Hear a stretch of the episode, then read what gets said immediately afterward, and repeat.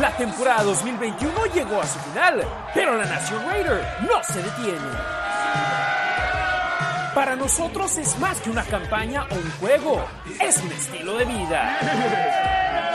Somos malosos 24 horas al día, 7 días a la semana, los 365 días del año. Es momento de iniciar un episodio más de La Nación Raider con Harry Ruiz, Demian Reyes y Ricardo Villanueva. La Nación Raider.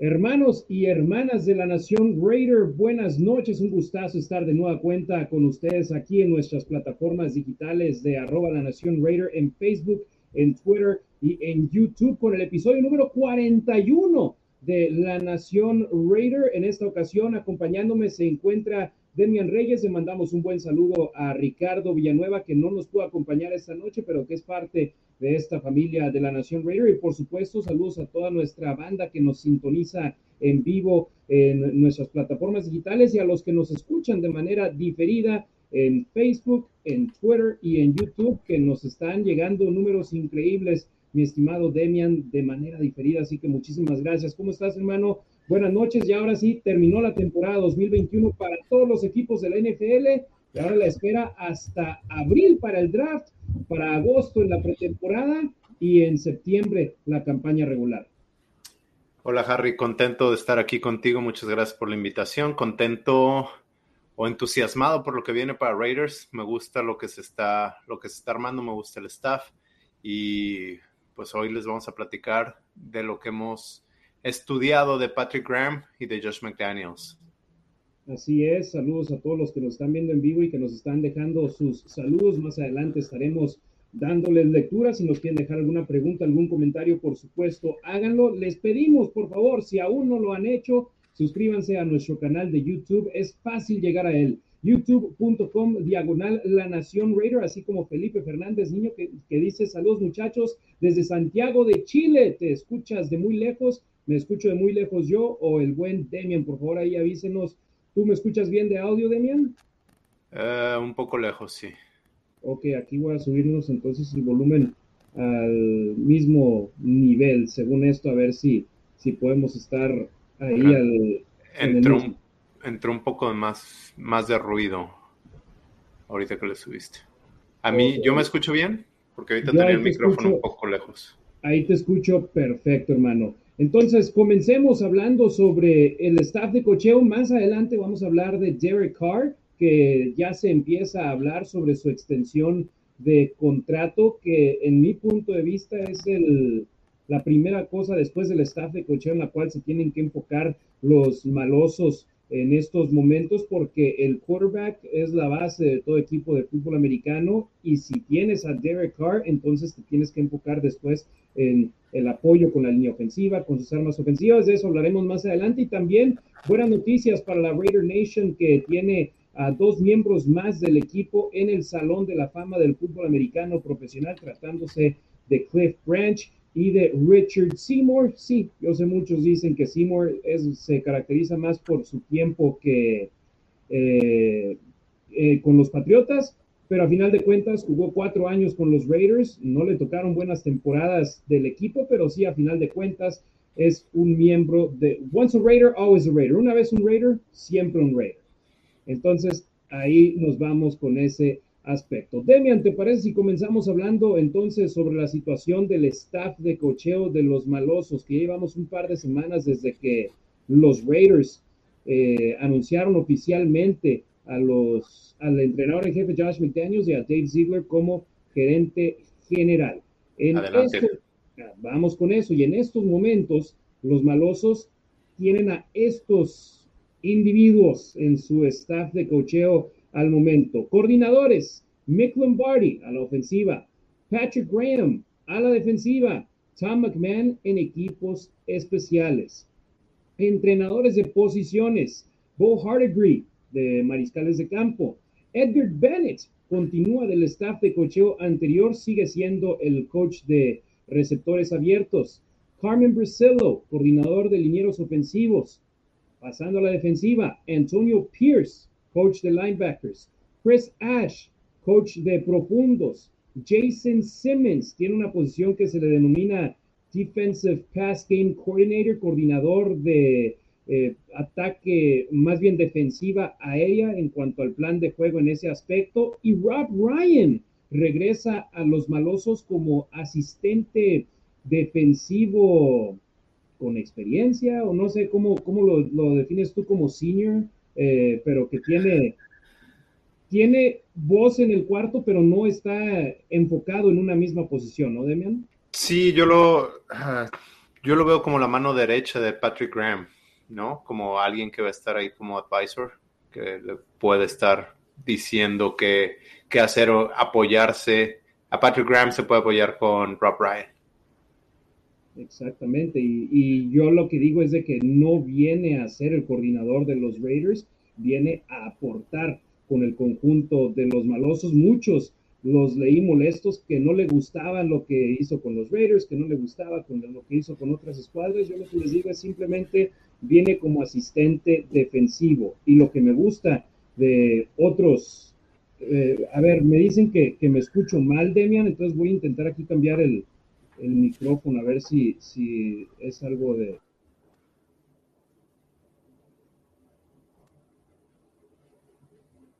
Ahí no te escuchas nada.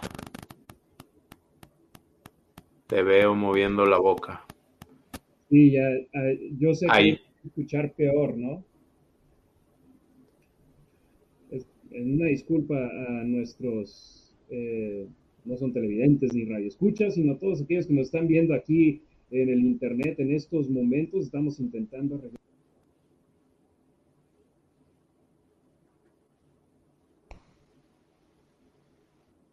a ti, eh, vamos contigo, Demian, para, para intentar arreglar esto antes. Eh, ¿Qué te parece estas contrataciones en general? Porque hay muchos expatriotas, hay algunos que no son expatriotas, pero la raza parece que no las dejan satisfechas ni con uno ni con otro, ¿no? A ver, bueno, eh, todos tenemos, a ver, nuestras opiniones son con base a nuestros conocimientos y nuestra experiencia, ¿no? Entonces, si alguien eh, no ha visto bien a Rob Ryan, pues obviamente su, opinión va a ser que no va, que no, que no va, que no es una buena contratación, ¿no? Yo realmente no me puse a estudiar mucho de él. Me acuerdo en ese entonces cómo Rob Ryan de cuando estuvo con Raiders, se estuvo, se estuvo hablando mucho que él podría ser head coach de Raiders en ese momento y de algún otro equipo. Eso es lo que recuerdo y eso es, pues eso quizá te dice que hizo las cosas de alguna manera decente para ser considerado como head coach, ¿no? Algunos otros, Anthony Pierce, eh, fue linebacker en la NFL, ahí está entrando mucho ruido, Harry. Antonio Pierce eh, fue linebacker en la NFL, en los Giants, no fue drafteado y ahorita en las últimas temporadas estuvo jugando, estuvo como coordinador defensivo de Arizona State University. Ayer Harry tuiteó los números, tuvo bien rankeada a la defensiva de, de Arizona State. Ahorita se los digo los números. Eh,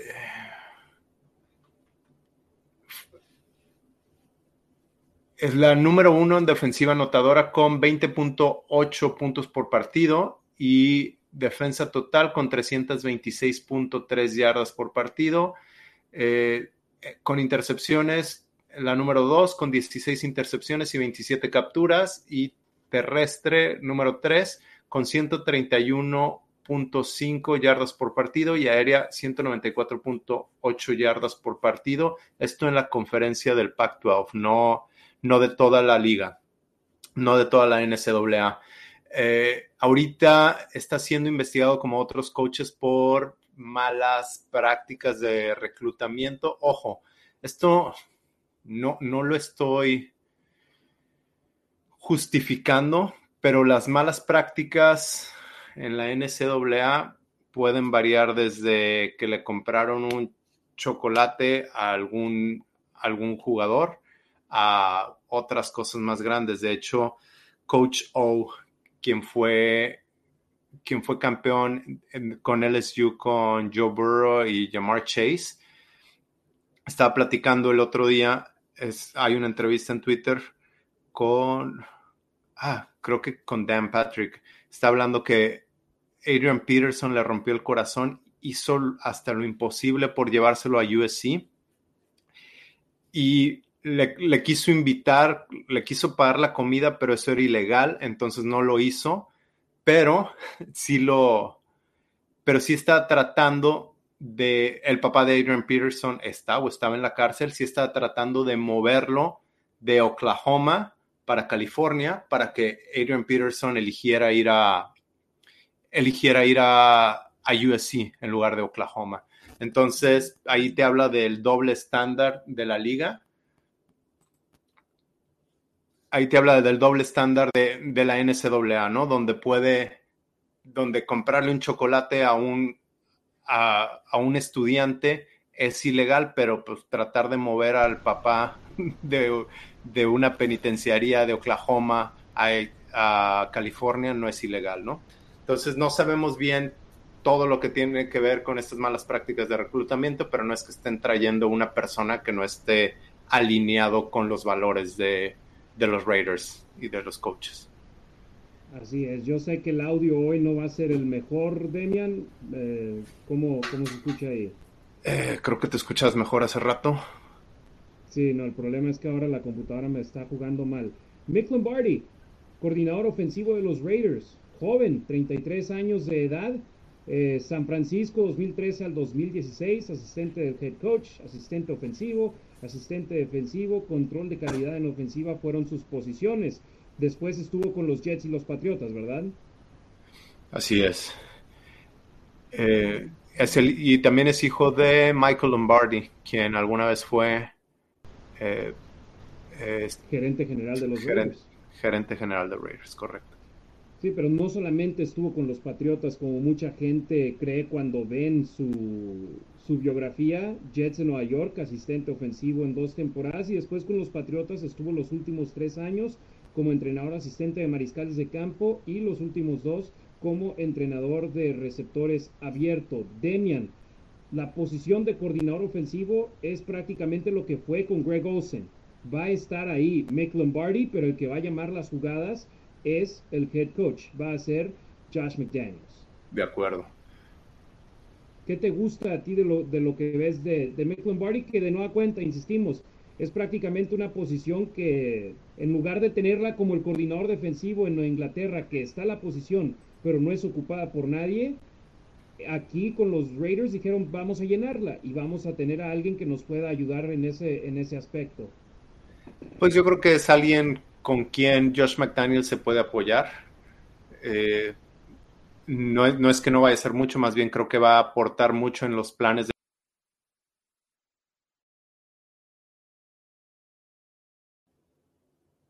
Bueno, ¿me escuchas?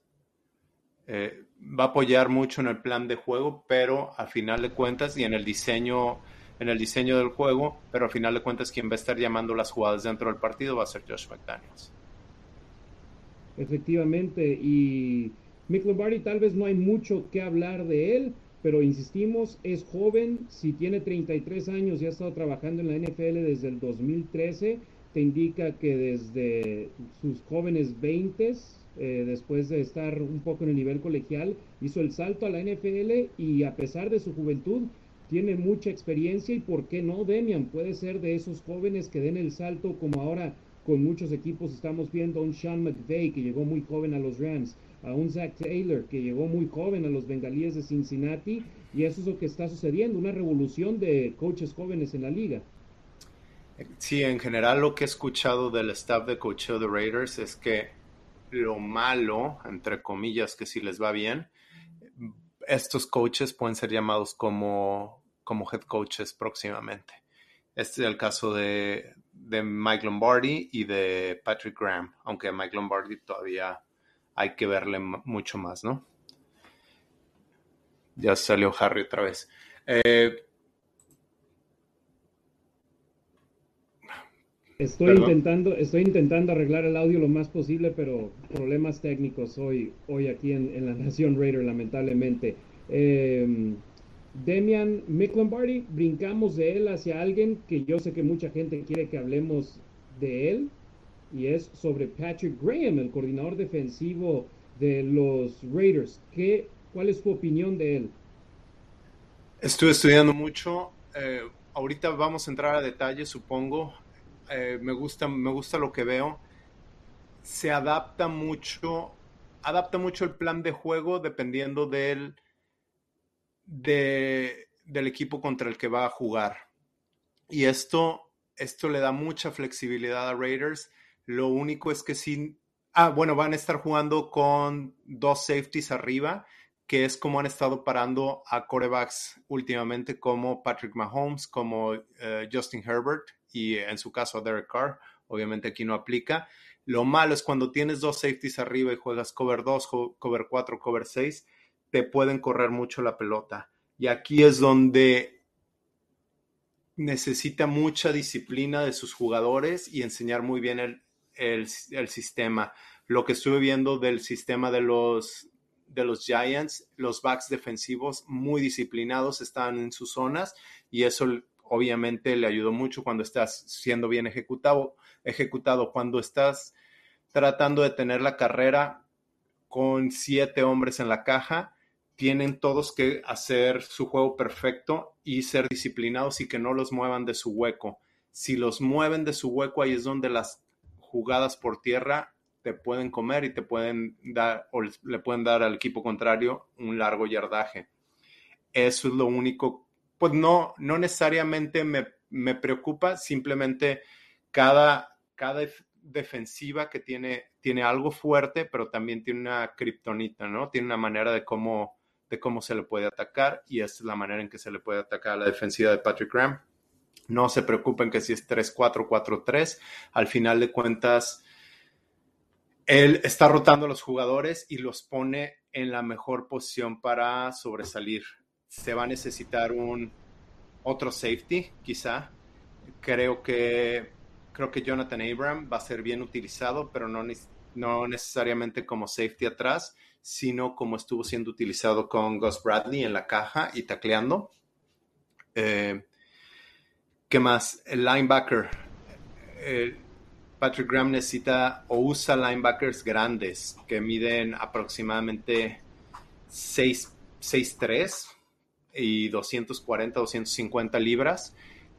Este no es el caso de Denzel Perryman. Denzel Perryman mide aproximadamente 5'11. Yo mido 6 pies. 6 pies es 1'83. Entonces, Denzel Perryman ha de estar midiendo 1'80. Es bueno pero la manera en que Denzel Perryman juega o en la defensiva de Gus Bradley era esperar y luego atacar la carrera. Aquí con, con Patrick Graham tiene jugadores más grandes, más fuertes, eh, los linebackers, y atacan el hueco inmediatamente. Esto no sé si le dé a Denzel Perryman en cuanto a salud, no necesariamente porque no lo pueda hacer, sino que su cuerpo le aguante tantos partidos jugando de esa manera. Eso es lo que tengo ahorita. Este año anterior, ah, Denzel Perryman corrió con suerte y solo se perdió dos partidos por lesión. Gran parte de su carrera ese era el problema, las lesiones que lo dejaban fuera mucho mucho tiempo. Entonces eso es algo que hay que mantener en la mira. Le benefició el esquema en el cual había jugado anteriormente con Gus Bradley. Tal vez ese no sea el caso con Patrick Graham, el coordinador defensivo de los Raiders, pero algo que mencionó Max Crosby, cuando muchos hablaba sobre el 3-4, el 4-3, el paquete nickel, el paquete dime, que Patrick Graham habló con Crosby y Crosby le dijo, vamos a utilizarte en la mejor manera posible y, e, y es lo que me gusta, que Graham no se ve fijo en un esquema o en otro, que utiliza el esquema que más le beneficie según las piezas que tiene en el equipo. Y esa, y, voy a jugarle un poco al abogado del diablo. Por un lado, esa es la respuesta que esperas, ¿no? Digo, ni modo que le dijeran, no, pues sí, juego 3-4 y no tengo lugar para ti, cuando Max Crosby es uno de los 3, 4 mejores jugadores del equipo. Por un lado es eso, ¿no? Pero por otro lado, Patrick Graham lo ha demostrado, ha demostrado que pone a sus jugadores en la mejor posición para sobresalir. Muchas veces yo hago la analogía, me voy a cambiar un poco a la ofensa eh, Jalen Richard, decíamos 3, 4 millones, no me acuerdo cuánto, cuánto se le pagó este año, es mucho para un running back, ok, sí, es mucho, o si crees que es tu running back número uno, pues no lo es y te va a decepcionar, pero si lo tienes como running back número 3 en tercera oportunidad, es uno de los mejores de la liga. Y es eso lo que he visto, por lo que he estudiado, hace Patrick Graham con Jabril Peppers, que también fue primera selección. Ok, fue primera selección, pero no lo trata de utilizar como primera selección y estrella del equipo. Sabe, sabe qué le va a dar y lo tiene como un buen jugador rotacional. Y eso es, repito, eso es lo que lo que muestra su historia, que sí hace, sí pone a sus jugadores en la, en la mejor posición para sobresalir y les da rotación durante todo el partido. Perdimos a Harry. ¿Ya estás, Harry, o no? Así es, mi estimado Demian, y aquí vemos algunos de sus antecedentes en la NFL de Patrick Graham. Estuvo con los Patriotas desde el 2009 al 2015, pasando de ser entrenador asistente a asistente defensivo, entrenador de linebackers, entrenador de línea defensiva y de nueva cuenta entrenador de linebackers. Pasó a los Gigantes de Nueva York, donde del 2016 al 2017 fue entrenador de la línea defensiva.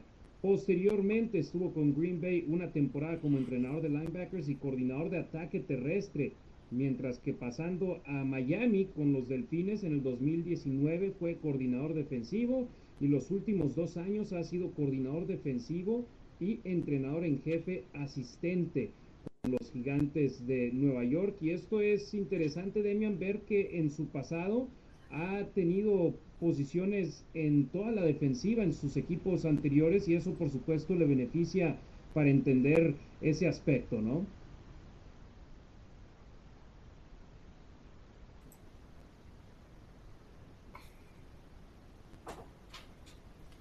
Perdón, Demian, no, no, no sé si me, si me escuché ahí o no. Perdón, sí, sí te escuché, nada más este, tuve un inconveniente. No hay problema, pero digo, estuvo con línea defensiva, estuvo con linebackers como coordinador defensivo, entrenador en jefe asistente, estuvo en prácticamente todas las posiciones menos la de profundos siendo coach y esto te beneficia ahora que tienes la oportunidad de ser un coordinador defensivo, posición que será su tercer equipo en los últimos cuatro años que tenga con Miami, con los gigantes y ahora con los Raiders. De acuerdo. Me, me entusiasma mucho, creo que alguien me hacía la pregunta si no me daba, no sé, no, no miedo, no me acuerdo cuál, fue la palabra utilizada, pero que los jugadores defensivos se vieran en una posición similar como con Gunther, que es tan complejo el esquema o lo adapta a cada juego que no supieran qué hacer. Eh, por un lado, y mi respuesta en ese momento fue, sí, es algo en lo que he pensado, pero yo creo que más que eso, tengo entendido que Patrick Graham es un buen coach y un buen maestro y va a poder enseñar y ponerte y poner otra vez a los jugadores en la mejor posición para sobresalir. Y lo ves si analizas las, las defensas de los Giants, los backs defensivos están siempre en la zona en la que deben de estar. Son muy disciplinados. Si eso sabe hacer, si, si eso lo, lo, puede transmitir, entonces no va a haber problema en, en que sea un sistema más complejo que el de Gus Bradley. Gus Bradley tenía cuatro jugadas defensivas todo el partido y con eso, con eso te jugaba esperando a que tus jugadores fueran disciplinados y eso y le funcionó. Ahora va a ser mucho más complejo el sistema. Sí, con Bradley era más preventivo, a jugar a sus fortalezas, a fortalezas individuales, esperando que no cometieran errores sus jugadores. Y había veces donde hacían un trabajo espectacular y había veces donde los quemaban en un abrir y cerrar de ojos. Y es ahí donde los Raiders necesitan mejorar sin duda alguna. Espero que sea la última vez que pregunte Demian.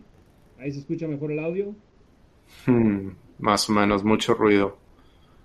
Sí, no sé qué está, qué está pasando aquí. Tengo exactamente lo mismo que siempre uso, pero nos está fallando. La tecnología no tiene palabra de honor. Entonces, Patrick Graham, coordinador defensivo, y con estos dos elementos de los Raiders, ambos tienen pasado de los Patriotas, y más adelante vamos a hablar de más que tienen pasado los Patriotas. Demian, yo entiendo que hay gente molesta porque no le caen bien los Patriots, porque no les sienta nada de Nueva Inglaterra, pero a final de cuentas Josh McDaniels estuvo 18 años con ese equipo. ¿De cuál es el equipo que conoce a más entrenadores y que ha trabajado con ellos y sobre todo que han sido exitosos ahí. Pues sí, con los Patriotas, ¿qué esperan? No sé, no sé si esperan que traiga a Paul Gunther o, a quién y También, y traen a alguien más, a Ryan, y se enojan. Y Ryan no tiene pasado los Patriotas, no ha trabajado anteriormente con McDaniels, y aún así la gente se molesta. Entonces, es perder, perder para, para los Raiders. Yo lo que simplemente digo es que ellos se enfoquen, hagan su trabajo, ni siquiera le pongan atención a las redes sociales y se enfoquen a lo suyo. Y yo sé que les no quieren pensar en que sea Patriots Way o este, pero a final de cuentas, si te traen seis supertazones en los siguientes 18 años, yo creo que nadie se va a quejar que, o por lo menos uno en los siguientes cinco o 10 años, lo que la Raider Nation quiere es ganar, pero yo entiendo, no quieren ganar con gente de los Patriotas. Ya hablaste un poco sobre Patrick Graham, pasamos al siguiente coordinador, Tom McMahon, coordinador de equipos especiales. Eh, ellos estuvieron en el mismo staff de cocheo con los Rams de San Luis en aquel entonces, en el 2011, entre el tiempo que estuvo con Denver 2009 y 2010 Josh McDaniels, en el 2011 fue, estuvo eh, como entrenador a la ofensiva de los Rams y después se regresó a los Patriotas de Nueva Inglaterra. McDaniels, pero estuvieron juntos ahí, eh, Tom McMahon, entrenador asistente de equipos especiales del 2007 al 2008 con Atlanta y ha sido coordinador de equipos especiales en la NFL del 2009 a la fecha. Demian, estamos hablando de más de una década en experiencia en esta posición y estuvo con los Rams, con los Patriotas, con Indianapolis y con Denver. De acuerdo. Eh, noto mucha información de él. Creo que con Denver sus equipos especiales no estaban bien rankeados, ¿no? Exacto, no tiene los números más espectaculares y mucha gente dice, si ese fue el caso, ¿por qué nos acabaron quedando con Rich Bisaccia? Bisaccia se iba a ir sí o sí de los Raiders después de que no le dieron la posición de entrenador en jefe. A todos nos cayó de maravilla, sobre todo llevándonos a la postemporada por primera vez desde el 2016. Pero Demian, te estarían bajando el puesto de nueva cuenta. Yo entiendo 100% a Rich Bisaccia que se haya ido McDaniels conoce a McMahon, ha trabajado anteriormente con él y ahora los malosos tienen en este hombre a su coordinador de equipos especiales que mira, no va a cambiar la forma en la que patea el balón Daniel Crossen. No va a eh. cambiar la forma en la que patea el balón AJ Cole. Ahora simplemente hay que cuidar a los jugadores que están alrededor de los dos pateadores y de Trent Sig. Oye, oye, espérame. ¿Estás diciendo que no va a cambiar la forma? No, no debiera. A ver, en Denver, con los eh, no tuvo mencionas a las tres piezas claves, ¿no? Trent Sieg, Daniel Carlson y AJ Cole.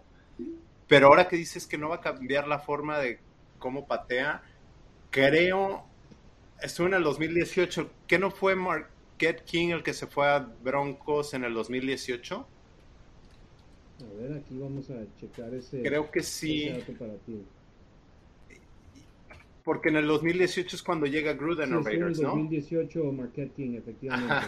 Y de lo que se queja King es que le quisieron cambiar la forma, la forma en que pateaba ahí en Denver. Bueno, pero es que Marquette King era no solo él pateando el balón, sino todo lo que tenía alrededor de él, que quería ser el hombre bajo los reflectores todo el tiempo. Me imagino ah, que era más de eso, ¿no? Que querían eh, no necesariamente, digo, eso no lo dudo que haya pasado y, es por eso que se fue de Raiders, ¿no? Por los castigos, porque quería los reflectores y ahí quien quería o quien merecía o debía tener los reflectores era John Gruden. No, pero en un, en un, en un podcast lo escuché hablando como el coordinador eh, de equipos especiales le quería cambiar eh, la forma de patear la pelota. Pero bueno, eso pues es de Market King y no creo que quiera cambiarle mucho ni a Daniel Carson ni a AJ Cole.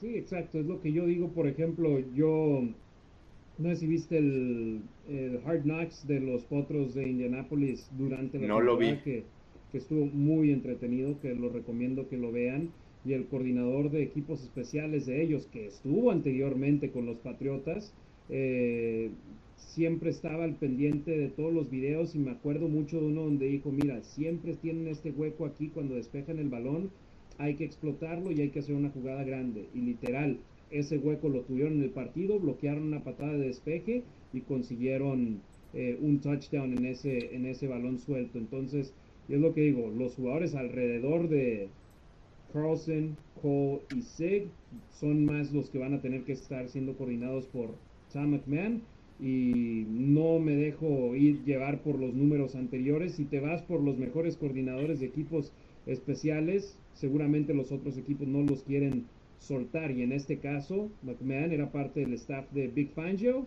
Fangio ya no sigue con los eh, Broncos, estaba libre y McDaniels se hizo de sus servicios. De acuerdo. Oye, y también se habla mucho de una jugada que hizo con los Potros de Indianápolis en contra, en contra de los Patriotas, pero es una jugada en cuántos años como, como ah, coordinador de equipos especiales. De alguna manera se ha ganado esos puestos y por eso sigue, sigue teniendo trabajo. 14 años de menos. Y es lo que no, no puedes juzgar a una persona por una jugada, sobre todo en el nivel de NFL donde tienes 16 partidos por campaña, ya a partir de este año que viene ya 17 de temporada regular y pues a darle y yo lo que siempre digo, hay que apoyar al que venga con los Raiders, ya sea jugador, entrenador y hay veces que estaremos de acuerdo, hay veces que no estaremos de acuerdo, pero a final de cuentas eh, hay que seguir adelante. Y no son los únicos los coordinadores que los Raiders ya tienen en su staff, ya también han sido estos coaches reportados que llegan hacia la nación Raider.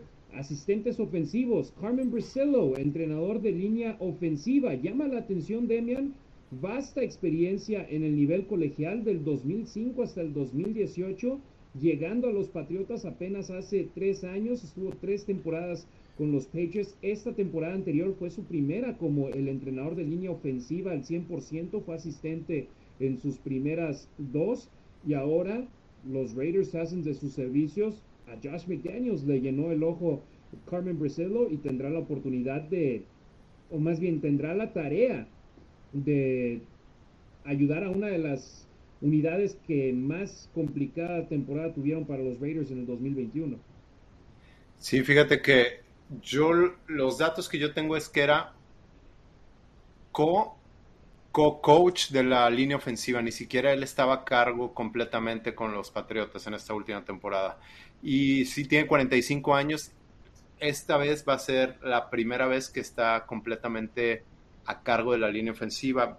Viendo, viendo el sistema. disculpa, deja, te interrumpo. En el 2020 fue co-entrenador de línea ofensiva, pero en el 2021 el que era el, el entrenador de la línea ofensiva, el que tenía el puesto, el rango más alto, acabó retirándose por la cuestión del COVID, no quería vacunarse y se fue de la liga y ahí fue donde Brisilo en el 2021 fue el entrenador de la línea ofensiva de los Patriotas.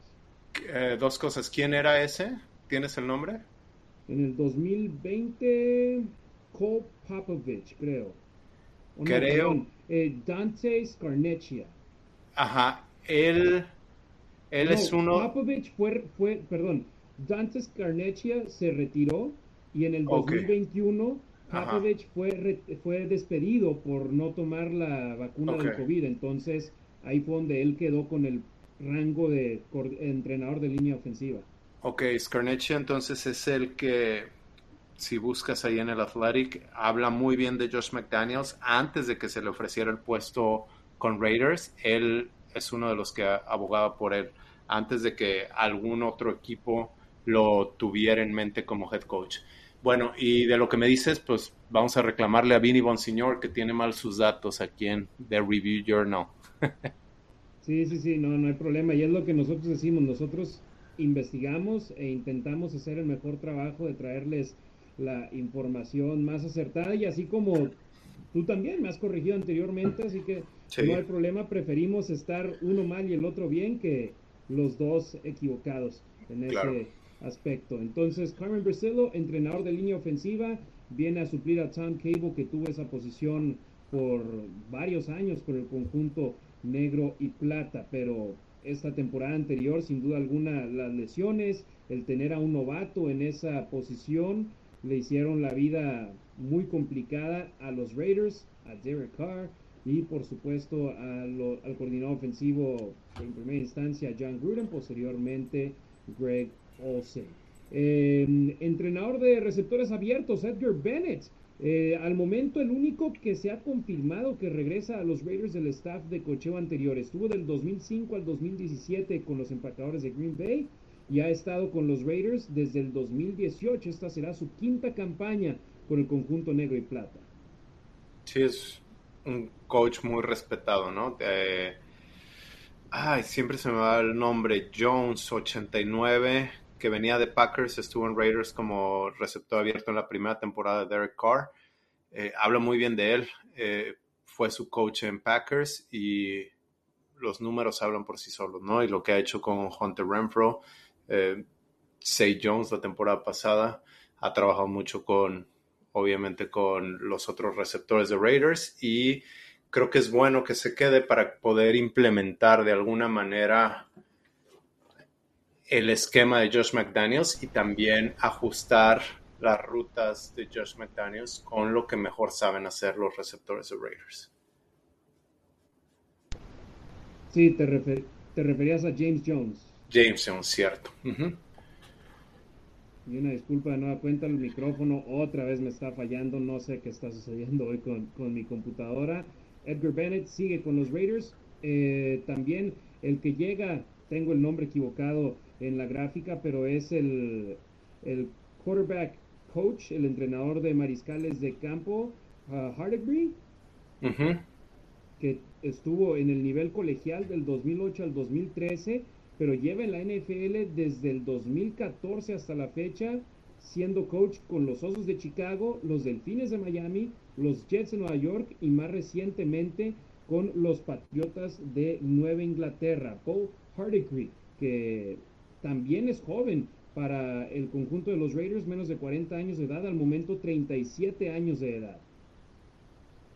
Sí, creo que ¿Qué es. Te parece, ¿Qué te parece el Demian? Eh, bueno, los números hablan por sí solos con lo que hizo con Mac Jones, ¿no? Creo que también, obviamente, y sé que estoy siendo muy repetitivo, pero están trayendo gente que les ayude a implementar su sistema de la manera más adecuada y de la manera más rápida. Si, si pudo implementar el sistema Josh McDaniels con Mac Jones y ganarle el puesto a Cam Newton, de hecho, eh, liberaron a Cam Newton, eh, puede, puede hacerlo con un coreback veterano, con un coreback que tiene mucha más experiencia, inteligente y con buen brazo.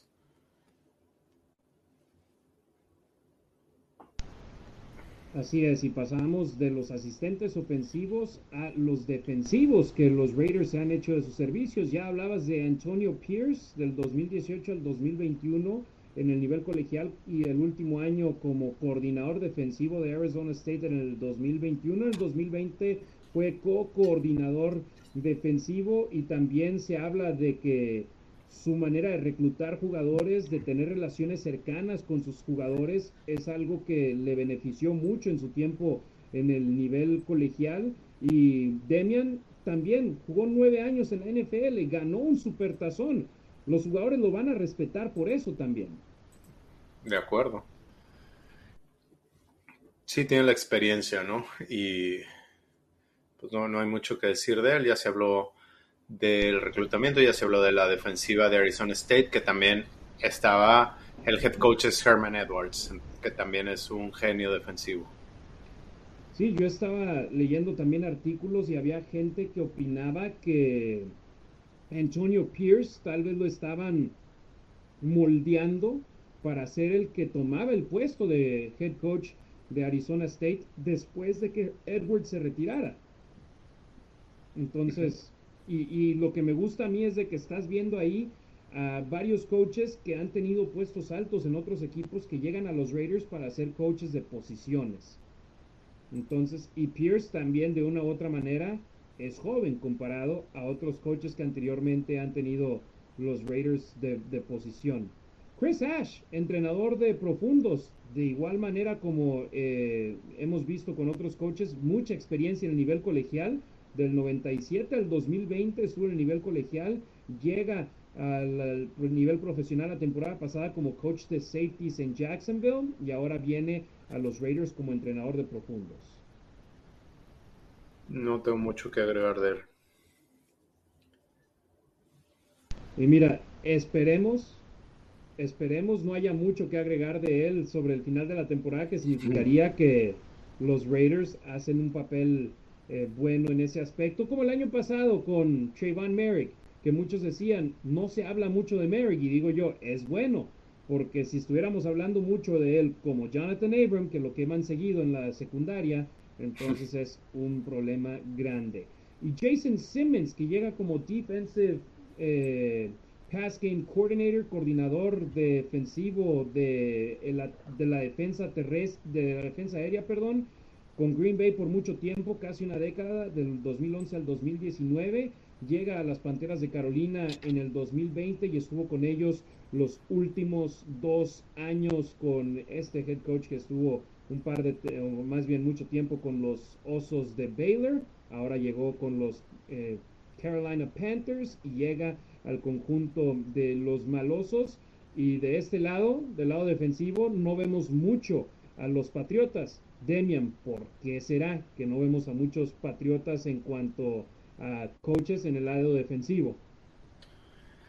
No lo sé, porque quizás uno, Bill Belichick no los deja ir, dos, a, los que están ahorita, dos, muchos ya se le fueron, ¿no? Como Brian Flores, eh, Patrick Graham, no sé, dime más nombres eh, de algunos defensivos, coaches defensivos de los Patricia. Brian Dable. Brian Dable, Patricia. No, Dable es ¿No era ofensivo? Bueno. Ahorita aquí te checo, perdón. Mm, sí, era ofensivo, perdón.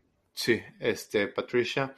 Eh, eso por un lado. Por otro lado, porque el que maneja la defensiva es Bill Belichick. Entonces, creo que es una combinación de factores. Así es, pero yo es lo que siempre digo de que cuando muchos decían, no, McDaniels va a ser la misma que los otros coaches, coaches de sistema. Yo lo que digo, McDaniels era el gran encargado de la ofensiva. El que se encarga de la defensiva era Bill Belichick. Y si bien, si Belichick daba, le volteaba y le decía que no a McDaniels, cambiaba las órdenes, pero McDaniels en gran parte con esos Patriotas era la mente maestra a la ofensiva que conectado con Tom Brady hacía que los Patriotas fuesen hacia adelante. De acuerdo. Ah, y también el que dicen que es el de facto coordinador defensivo de los Patriotas es eh, el hijo de, Bill Belichick. ¿Brian se llama? No recuerdo cómo se llama. No sé qué hiciste, pero te escuchabas muy bien. El greñudo. A ver, ahí me escuchas mejor. ¿Te escuchas? ¿Sí? Mm, si tengo que hablar más recio, me, dices y, hablo más, más recio. No, no perfectamente, pero creo que es lo mejor que te he escuchado esta noche. Bueno, mientras estamos al aire estaba intentando modificar cosas aquí, no sé qué, nos está pasando hoy con, con la tecnología, pero a final de cuentas ahí ya hablamos sobre el staff de cocheo de los Raiders al momento. Demian Reyes, Harry Ruiz, aquí en el episodio número 41 de La Nación Raider. Agradecemos a todos nuestros amigos, hermanos y hermanas de la Raider Nation que nos están sintonizando esta noche en vivo y a los que nos están escuchando de manera diferida, mil disculpas por los problemas de audio que hoy lamentablemente nos han afectado, me han afectado a mí de gran manera. Eh, y van a seguir llegando eh, nuevos entrenadores para el conjunto de los Raiders. Sigan a Demian Reyes, arroba los Raiders Info. Síganme a mí en arroba la Nación Raider, Facebook, Instagram, Twitter. Y ahí estaremos publicando al momento cuando se haga eh, se hagan reportes sobre los coches que estén llegando a los Raiders, ahí los estaremos informando nosotros en nuestras redes sociales. Vamos con algunos comentarios, Demian, si te parece, Marco Álvarez. O adelante, adelante, Demian. Espérame, ahorita googleé Market King y Tom McMahon. Este, acaba de tuitear hace unos días, supongo, eh, Market King. Ahora que ya McMahon no está, este, que está listo para regresar. Es una. Y si buscas un, una nota en Reddit, o bueno, una, este, pues en Reddit de noviembre 16 del 2018, dice que se le preguntó a Tom McMahon acerca de los comentarios de Market King. Sí, supongo de que le, le pidió que, que cambiara su manera de patear. El 21 de enero de este año fue cuando King tuiteó que, que, estaba listo para regresar ya que Tom McMahon no estaba. Pues a ver si, pues Marquette, si lo ves en Instagram, siempre está haciendo videos que quiere que se hagan virales, pateando el balón 70 yardas a un bote de basura y sí, sí, sí. y de todo. El problema es ese. A los coaches, a los staffs de cocheo no les gusta que sus pateadores sean extrovertidos, que sean que quieran toda la atención en ellos. Y por ejemplo, hasta el propio Trent Sig, él tiene cuenta de Twitch y creo que está publicando a diario videos, pero no quiere ser el centro de atención. Él simplemente va y se divierte jugando videojuegos en línea, pero no quiere ser el centro de atención. Y Marquette King, te digo, yo hasta me compré un jersey de Marquette King porque me encantaba lo que hacía. es que a los coaches les gusta que su pateador no haga nada que le pueda afectar al equipo. Claro que no te dé problemas. Marco Álvarez, Raider Nation for Life, gracias y un gusto estar en otro episodio. Andrea Aguilar, la chiva raiderísima, muy, muy merecido descanso, les envío un abrazo, un abrazote y un beso a, la gran chiva hasta Cancún. Eh, ah, pudiste saludarla, ¿no, Demian? Sí, pudimos, tuvimos la oportunidad de desayunar juntos con Anabel, mi esposa, y la chiva en un restaurancito que la chiva nos recomendó buenísimo. Pero ya está, ya está en el DF otra vez, o en la Ciudad de México. Eso es todo. Hasta donde se encuentre en México, la turística chiva. Life Fox, saludos desde Monterrey, Demian y Harry, Alex Lima, saludos amigos, ya los extrañaba, qué bien quedó la nueva intro para todos ustedes, hermanos y hermanos de la Raider Nation. J. Guillermo Bárcena García, saludos hermanos de la Raider Nation desde Hermosillo, Harry y Demian, abrazos. Gustavo Ortega, buenas noches, Harry y Demian. Eh, Nagatoshi Olvera eh, dice, decimos presente, buenas noches, malosos. Ricardo Delgado Padilla, hola, buenas noches, saludos a los tres, esperamos buenas noticias. Luis Ávila, feliz de verlos y escucharlos nuevamente. Harry Demian, saludos a Ricardo que no pudo estar hoy. Eh, Felipe Fernández Niño, reiteramos, dice, saludos muchachos desde Santiago de Chile. Harry, te escuchas muy lejos, y hoy el audio ha sido mi gran problema. Ignacio Alarcón, saludos amigos, son los mejores, sigan con los programas, Go Raiders. Eh, Marco, gracias por el apunte. Xiomara Martínez Montiel, buenas noches, saludos desde Ensenada, California. Diego Malva, buenas noches, Harry y Demian, al tanto de la información de nuestros queridos Raiders, saludos desde la Ciudad de México. Eh, Miguel Ángel Esquivel Becerril, buenas noches, Demian, Harry, saludos de Toluca. Sam Barrios, eh, gracias, gracias por el apunte. Insistimos, queremos, estoy intentando solucionar el problema del audio. Jair Monroe, buenas noches, hermanos, saludos presentes como siempre. Francisco Alberto Maya Pineda, saludos de Coacalco, un placer escucharlos. Me parece que es muy mala la idea de extensión de Derek Carr, vamos a hablar de eso en breve. Israel Mureduz, si se, si se les extraña cuando no aparecen, saludos, si se les extraña cuando no aparecen. Saludos desde Lagos de Moreno, Jalisco, a los tres amigos. Y muy animado por el staff que se está formando y ver qué propuestas y resultados generan. Eh, Alexa Lima, Demian, traes tu sudadera azul de carnero, jaja. Es de Bronco, pero de Que me mande una de carneros, con mucho gusto. No, ¿cuál? No, no, no. Eh, Octavio López, ¿qué tal familia? Saludos de Chicago, Demian, Harry, Rich, donde quiera que estés. Al parecer sí parece un cambio radical en todos los puestos de entrenadores. Y sí, Demian, eh, si no es por Edgar Bennett, eh, prácticamente todas las posiciones serían con nuevos coaches, ¿no? Pero a final de cuentas es lo que se espera. Y yo lo que le decía a gente en redes sociales ¿Qué esperan? ¿Que se queden con el mismo staff de cocheo del entrenador anterior, pero sin el, sin el entrenador en jefe? No, van a traer a su gente de confianza. Claro. Eso es lo que está sucediendo en estos momentos. Y eso haríamos todos nosotros. Y, y, hubieran corrido a Bisacho. No quieres, no quieres tener a alguien que tenga esa relación que tiene con los jugadores y no sé. Y, no lo digo en mala onda, simplemente, pues es, no, quieres tú tener el control y no el apoderamiento, sino quieres tú ser el líder y no que busquen a otra persona como líder. y son profesionales, quieren ganarse sus contratos y a final de cuentas van a buscar la manera de seguir en la NFL de los jugadores porque hay jugadores que les queda su último año de su contrato y si no juegan bien con los Raiders, ningún otro equipo posiblemente los vaya a contratar. Entonces son profesionales, tienen que hacer lo mejor que, puedan. Y me llamó la atención ver un reporte que compartimos en las redes sociales de arroba la nación Raider que, de alguien que mencionó que Derek Carr, su coach ideal, era Josh McDaniels según el, el quarterback.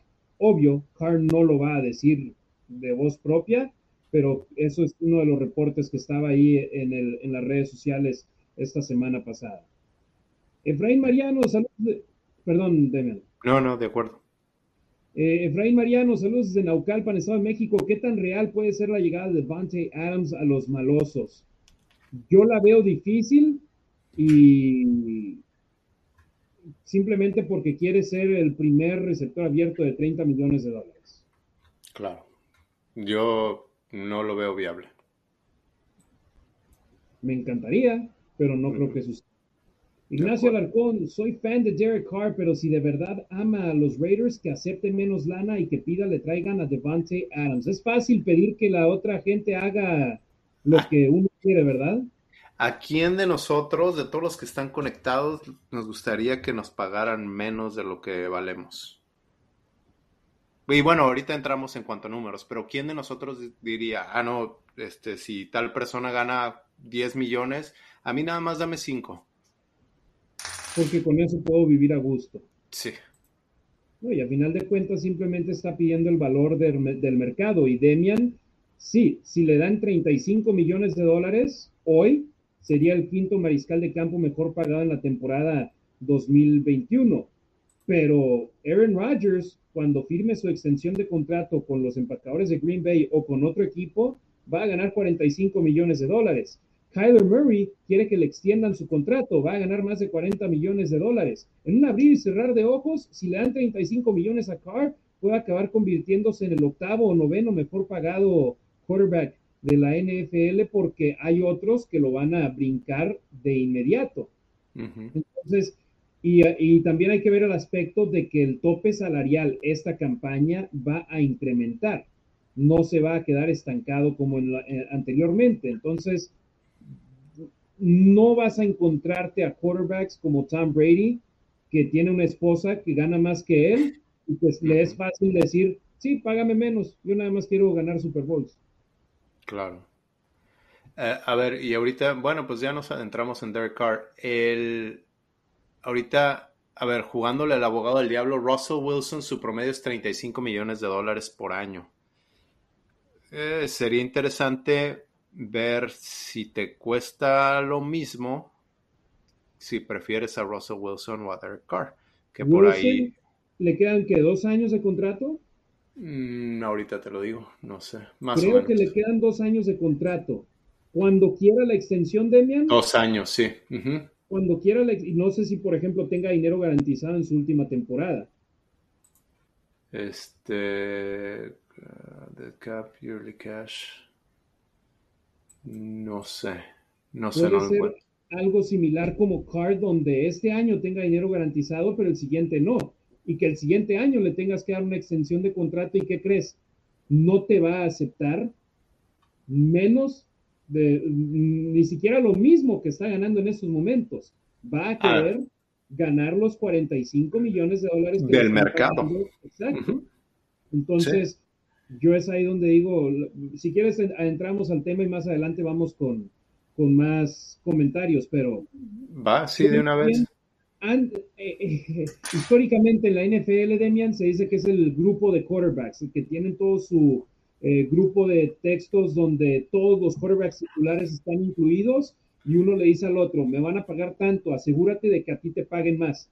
Me van a pagar tanto, asegúrate de que a ti te den todavía más de ese número. ¿Por qué? porque protegen a su grupo y cada uno va a recibir más dinero. Claro. Cuando firmó la extensión de contrato con la cual está jugando en estos momentos, por 10 días. Fue el mejor pagado. Ajá. Fue el de campo mejor pagado en la NFL después de su tercer año en la liga, después del 2016. En la historia.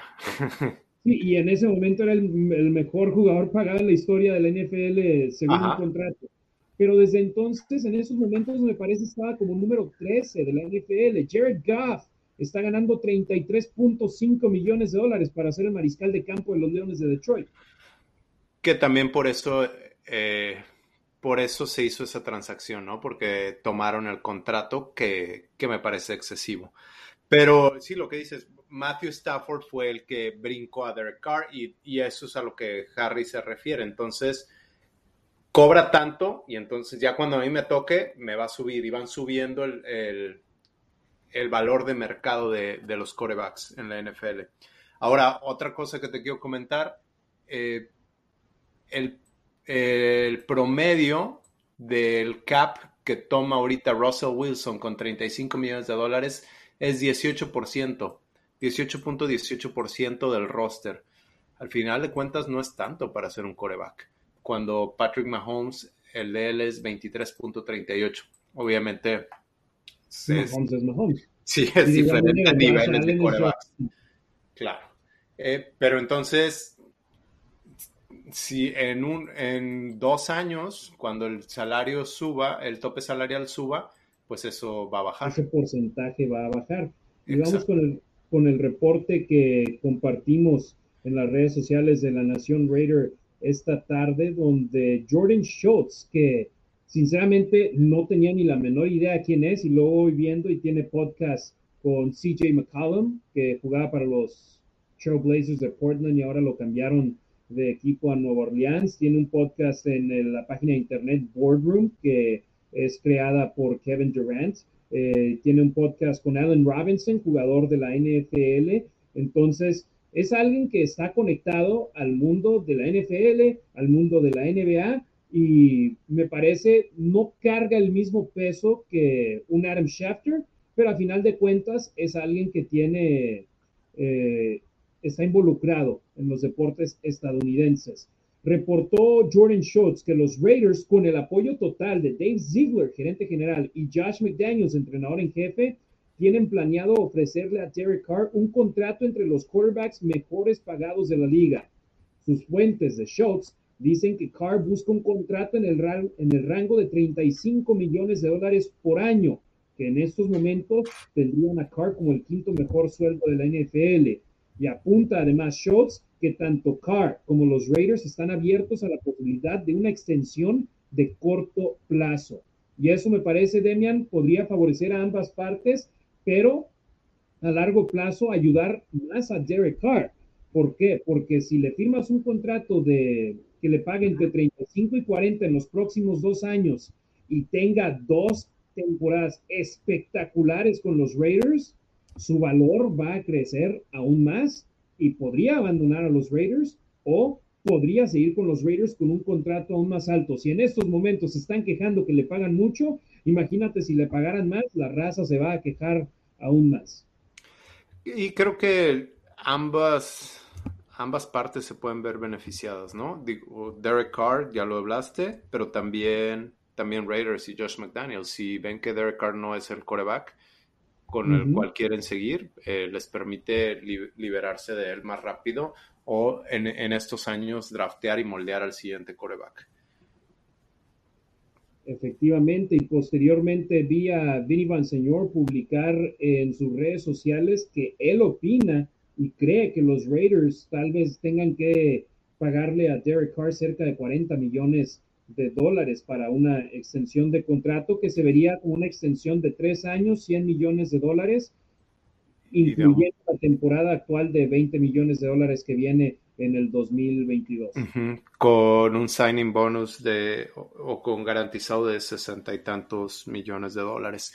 Pero eso te da un promedio de 33 millones de dólares. Eso, esos datos ya se los había pasado a alguien a, a Vinny Bonsignor desde hace como un mes y no me parecen malos. Eh, me parece una buena extensión de contrato, te da un promedio de 33 millones de dólares al año y pues, creo que de todos modos está entre los mejores pagados, pero te da, te da algo de oportunidad de, de hacer algo más con ese dinero.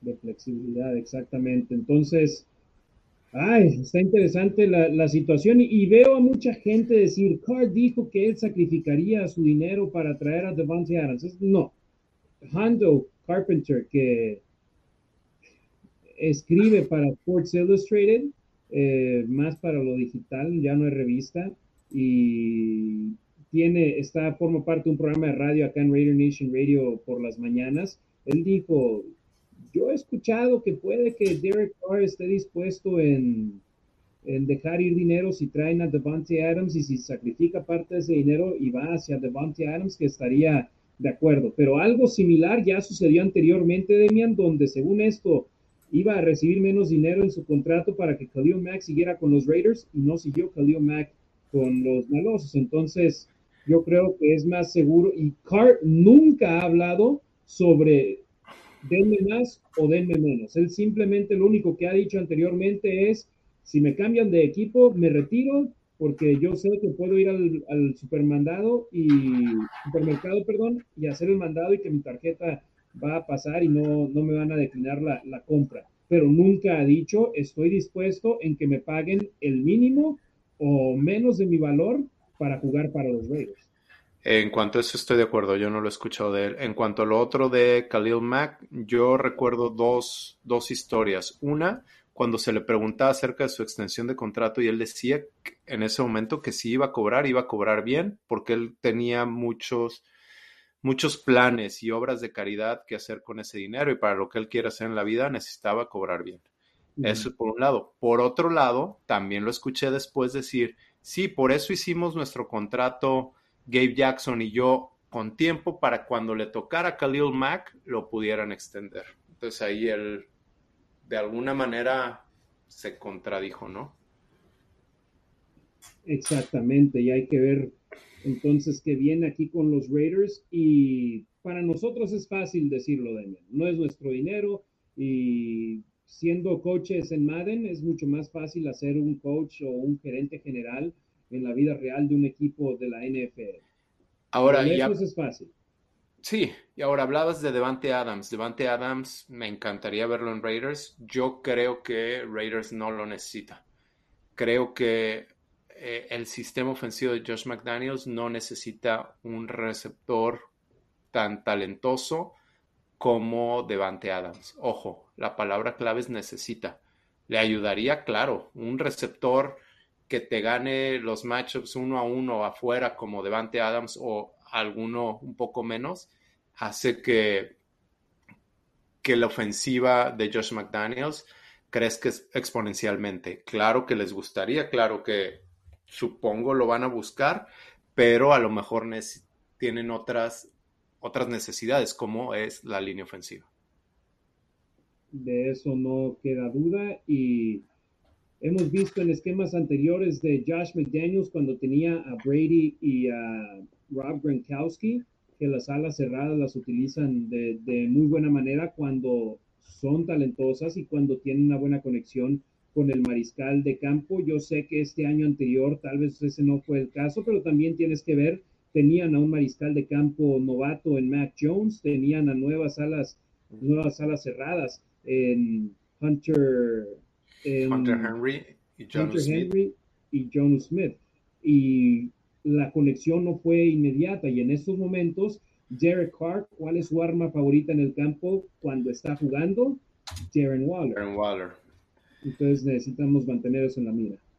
Bueno, ¿te quieres adentrar en, eso? Ah, eh, del artículo que tú y yo leímos del Athletic, eh, trabajo, de, trabajo de Ted Gwen y Tashawn Reed. A ver, las formaciones que usan los Patriots el año pasado usaron mayormente eh, personal 11, 21 y 12. Les explico. El primer número es la cantidad de running backs y el segundo de las alas cerradas. Entonces, cuando dicen personal 11 es un corredor y una ala cerrada. Cuando dicen personal 21 son dos corredores, una ala cerrada.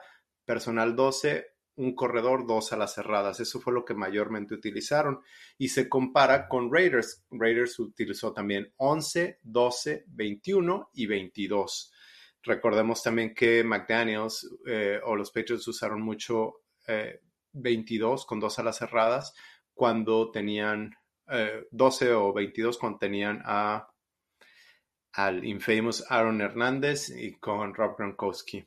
Pero eso es lo que hicieron también el año pasado con Jonas Smith y Hunter, Hunter Henry.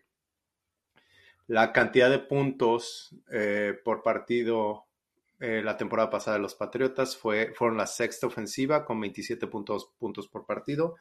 5.7 yardas por jugada eh, fueron la número 11. la número 8 en ofensiva por pase con 7.2 yardas por pase y la número 12 con 4.4 yardas por carrera. Esto, esto a mí me dice que tuvieron una ofensiva bastante buena. Está entrando ruido ahí. Ah, perfecto. Que tuvieron una ofensiva bastante buena a pesar, o bueno, quizás no es, quizás no es la palabra correcta, pero tenían un coreback novato receptores y ahorita tú me dices, Harry, ¿a quiénes conoces de estos? Nelson Aguilar, Kendrick Byrne, Jacoby Myers, eh, Myers creo. Eh, los alas cerradas, Hunter Henry, John Smith, los running backs, Damien Harris, Ramondre Stevenson y el fullback Jacob Johnson.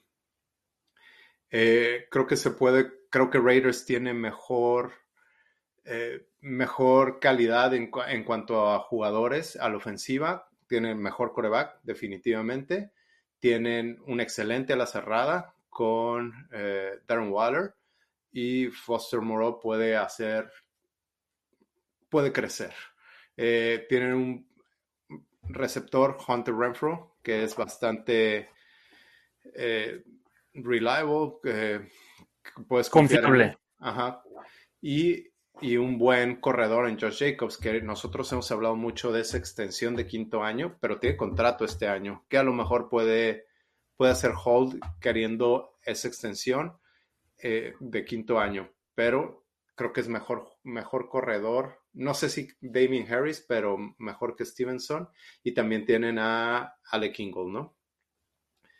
Eh, ¿Qué más? El, Derek Carr es el coreback ideal para correr la ofensiva de Josh McDaniels y de hecho sería quizás el mejor coreback que ha tenido Josh McDaniels fuera de Tom Brady. Eh, eh, puede ajustar la, puede ajustar la ofensiva en cualquier momento, puede cambiar eh, el ritmo de la ofensiva, puede cambiar la jugada y, le esta ofensiva le permite cambiar todo en la línea de golpeo. En cuanto a carrera, utilizan mucho a los fullbacks, entonces si Ingle se recupera, será muy bien utilizado y usan muchos conceptos diferentes. Quizás, quizás el primer año, dependiendo de la línea ofensiva, que tiene Raiders pueden simplificarlo a usar lo que le estuvo funcionando a la línea ofensiva al final de, la temporada pasada. En cuanto a pase, McDaniels tiene muchos conceptos, muchas combinaciones de conceptos en lugar de, de ciertas rutas, dependiendo de la formación, manda el concepto y es quizás es complicado, más complicado para los receptores aprender pero una vez que te lo sabes es más fácil ejecutar y por eso Derek Carr va a tener la oportunidad de cambiar el ritmo, el ritmo de la ofensiva. Porque los receptores ya saben, cuando les dice una palabra, ya saben qué tiene que hacer. Y en cambio, con la ofensiva de John Gruden, eh, por ahí hay un video de Chris Sims tratando de mandar una jugada. John Gruden te, te decía qué tenías que hacer eh, en cada jugada, es decir, te daba te daba la dirección o la ruta que iba a correr el Z, el X, lo que iba a ser el fullback, lo que iba a ser el, corredor, y entonces ya sabía el coreback cómo iban a ser sus lecturas. En cambio, con la ofensiva de McDaniels, te manda, te manda una palabra, Omaha, y entonces ya saben todo lo que tienen que hacer. Es un poco más, quizá un poco más difícil de aprender, porque el coreback no te, no te dice lo que tienes que hacer, pero más fácil de ejecutar cuando cuando lo entiendes. Ya me lo termino, Harry. Eh, play action. Raiders fue muy eficiente en play action la temporada pasada, pero desafortunadamente lo usaron muy poco. Eh, Pats fue el número 16 de la liga eh, usando play action con Mac Jones. y cuando tenían a Tom Brady eran consistentemente top 10 en la liga. Eh, también utilizan mucho los pases a corredores y los pases pantalla. Con Raiders con Gruden, 5.2% eh, de sus yardas de pase venían de pases pantalla y fueron el 25 en la liga. Y con Mac Jones, los Patriotas, el 9.7% de sus pases vienen de pases pantallas. Y por último, zona roja. En zona roja, los Patriotas eh, fueron el séptimo en la liga y el número 5 en conversiones de dos puntos. Y Raiders terminaron como número 29 en la liga en cuanto a zona roja.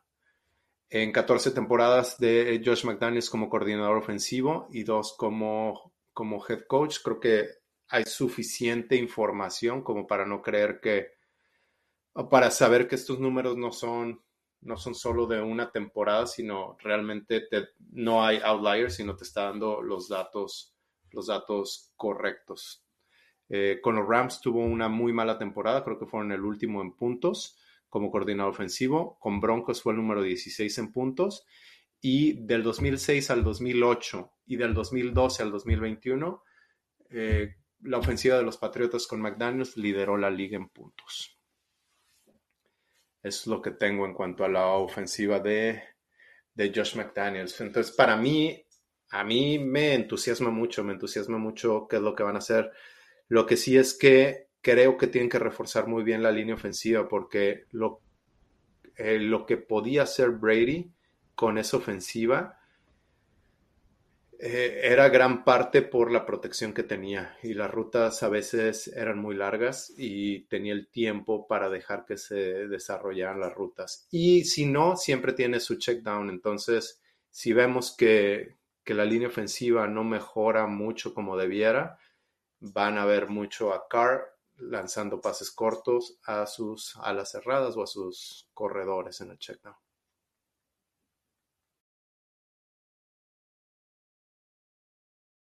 No te escuchas. Eh, ¿Qué más? Eh, ya hablamos. Adelante. Ahí, ahí ya no me veo, pero sí me escucho.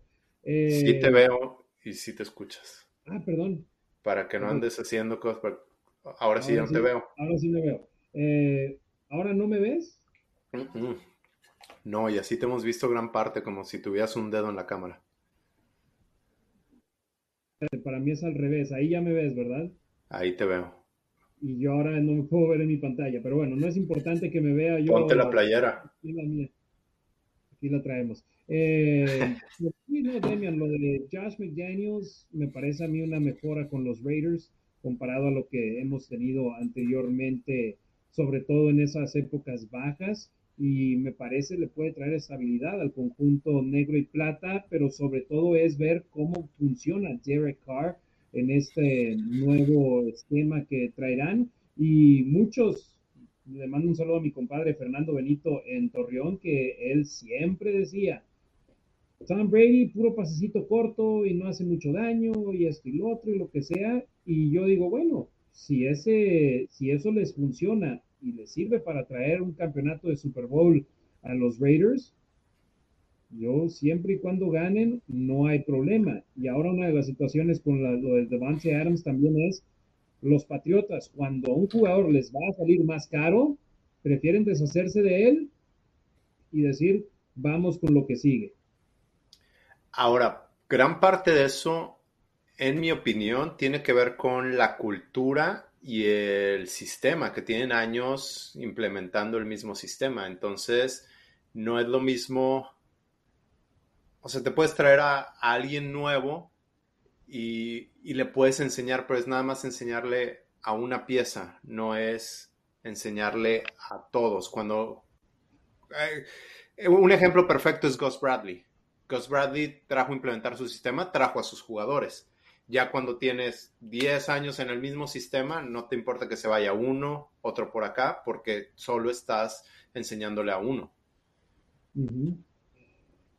Y eso es ahora lo que hay que ver, qué jugadores se van a traer. Recordemos, no pueden contratar a jugadores hasta que inicie ya el año nuevo oficialmente en la NFL, que en esta temporada que viene, el 16 de marzo es cuando inicia el año nuevo de la liga y donde la agencia libre puede arrancar para el conjunto de los Raiders y todos los demás equipos en la NFL. ¿Por qué? Porque un mes después vendrá el draft. Del 14 al 16 de marzo es ese periodo donde pueden hablar con jugadores, pueden conversar y potencialmente llegar a un acuerdo, pero no se hacen oficiales hasta el 16 de marzo. Entonces estamos a cuatro semanas, a un mes de que inicie el año nuevo de la liga y es ahí donde empezaremos a ver, pasaremos de hablar de coaches contratados a jugadores contratados por el conjunto de los Raiders, así que vamos a estar muy al pendiente en ese aspecto para ver qué, viene para los Raiders y seguramente escucharemos nombres de exjugadores de Nueva Inglaterra, exjugadores de Nueva York, exjugadores de los cuales, con los cuales han trabajado los ahora coaches de los Raiders.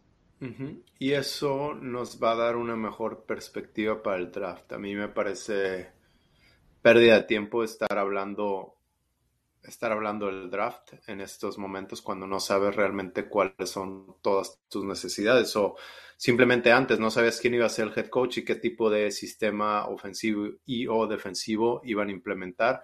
Entonces, digo, sí hay necesidades, pero pero siempre en el draft seleccionas al mejor jugador disponible que, eh, que, sea, que se adapte o que encaje en tu sistema. Y si, llenas esos huecos primero en la agencia libre, pues ya te deja con dos o tres huecos para el draft. Sí, sí, ya tienes a linieros ofensivos contratados en la agencia libre, no vas a buscar linieros ofensivos en las primeras dos, tres rondas del draft. te esperarías ya más tarde si te encuentras aún, por decir, a un Jimmy Morrissey, como el año pasado que les gustaba en la séptima ronda. Pero no lo haces como un Alex Leatherwood, que lo conseguiste demasiado temprano en la primera ronda y que no te acabó funcionando sin duda alguna en esta campaña 2021 de la manera en la que lo hubieses deseado. Eh, Demian, ¿te parece? Vamos con más comentarios antes de hablar un poco sobre el Salón de la Fama y despedirnos aquí en esta noche de martes en el episodio 41 de La Nación Raider. Saúl Torres, hola Harry y Demian otra vez con La Nación Raider. Isel Spiri Jacobo, saludos. Fermín López, saludos desde Valladolid, España. ¿Cuál es su apuesta para la agencia libre en función del historial de los Patriotas con Ziegler y McDaniels? Gracias. Me parece primero se tienen que encargar de sus jugadores, ¿no, Demian? Y hay que pensar en Carr, en Crosby y en Renfro. De acuerdo. Y posteriormente ya puedes pensar en, ok, ¿quién sigue de nuestros prospectos externos que podemos firmar, pero me parece necesitas mejorar la línea de linebackers, que no está fuera de la, de la realidad del pensar que se va a cortar a Littleton y a Kwiatkowski. Kwiatkowski prácticamente acabó siendo jugador de equipos especiales toda la temporada. Littleton cuando estuvo sano después de que entró Divine Diablo, también estuvo prácticamente relegado a equipos especiales. Entonces hay que ver, pero también otro aspecto, Littleton cuando estuvo en Los Ángeles con una, formación 3-4 fue donde se vio mejor en sus años en la NFL. Pasó a los Raiders y el, y el esquema de Gunter definitivamente no le favoreció. Sí, pues ya veremos qué, qué opinan los coaches, ¿no? Acerca de ellos. Pero unidades que te gustaría que crees que pueden cambiar, yo, linebackers, línea ofensiva, y necesitas traer a, un esquinero, si no, si no logras quedarte con Casey Hayward, necesitas traer a un esquinero que llegue a ocupar ese puesto de, de cornerback one. Sí, bueno, para mí creo que hay muchas, muchas deficiencias o muchos puestos que llenar. La línea ofensiva, receptor definitivamente, pero hace rato lo hablamos, no creo que necesiten un, lo que la gente llama un receptor uno, pero sí uno o dos eh, receptores veteranos. Eh, corredores. Eh, digo, está Drake, está Jacobs, está Richard, pero, pero utilizan muchos corredores. A ver qué, qué, opinan, qué opinan los coaches. Y en cuanto a la defensiva, los tackles defensivos, recuerda que tenían contrato de un año. Entonces, Thomas, Jefferson. Phylon. Sí, todos tenían contrato de un año. Y linebackers, muchos huecos que llenar. Y hay que ver, y te, te, platico, esta semana pasada, que fue el, bueno, no la pasada, la antepasada, creo ya, del Pro Bowl en Las Vegas, eh, fui a muchos de los, fue a todos los entrenamientos que tuvieron aquí en el Las Vegas Ballpark, el estadio de béisbol, lo transformaron a un campo de fútbol americano y... De 80 yardas, ¿no? ¿Mande? ¿De 80 yardas? Así es. Y cuando se acercaban jugadores de los Patriotas, yo siempre buscaba y les preguntaba, le pregunté a Matthew Slater que se tomó el tiempo de platicar como un minuto conmigo, le dije, ¿qué opina sobre, sobre los, sobre Josh McDaniels llegando a los Raiders? Y dice, se llevaron a nuestro mejor coach. Va a hacer un trabajo espectacular con ustedes, la verdad. Me dice, you guys hit the jackpot. Que nos ganamos el premio mayor, la Raider Nation, dice. Le dije, ya sé, hay muchos que están enojados en la Raider Nation. Dice, no, están locos, créeme.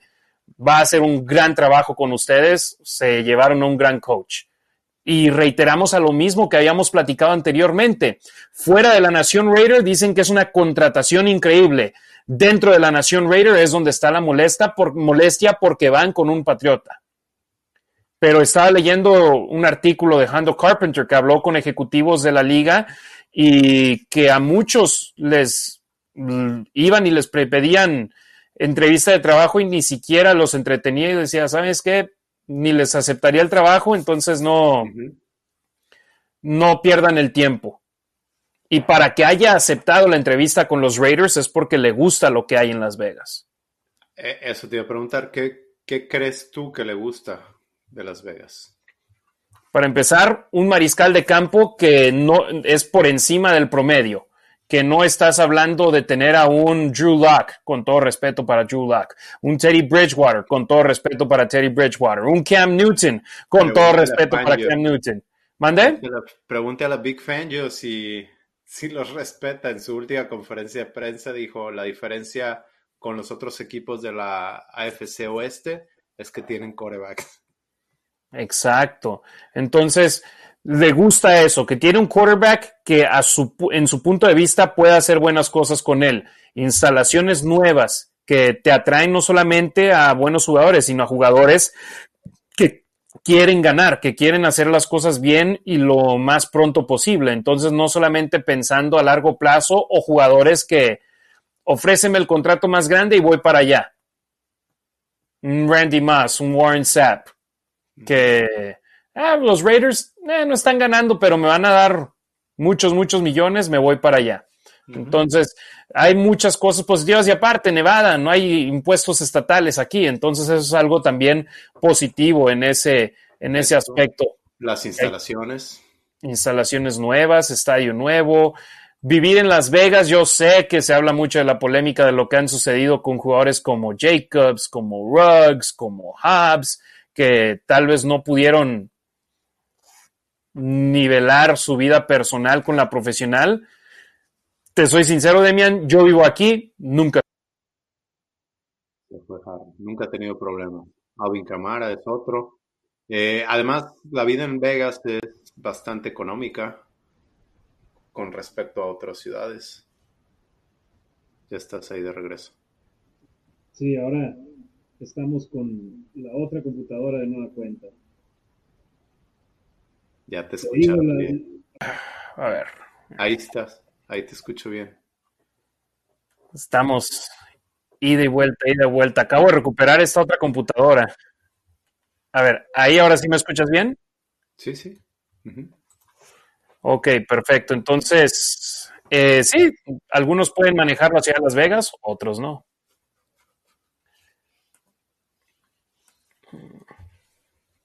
¿Qué más? Eh, más comentarios.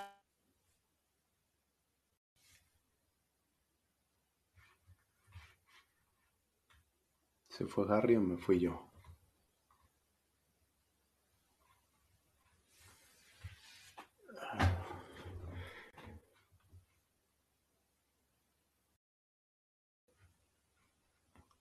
Creí que me había ido yo. Ahí estás. Eh, no sé dónde se quedó Harry.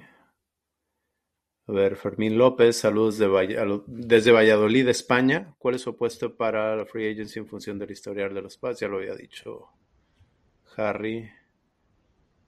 Eh, ¿Me escuchas, hermano? Te escucho. ¿Y no me ves?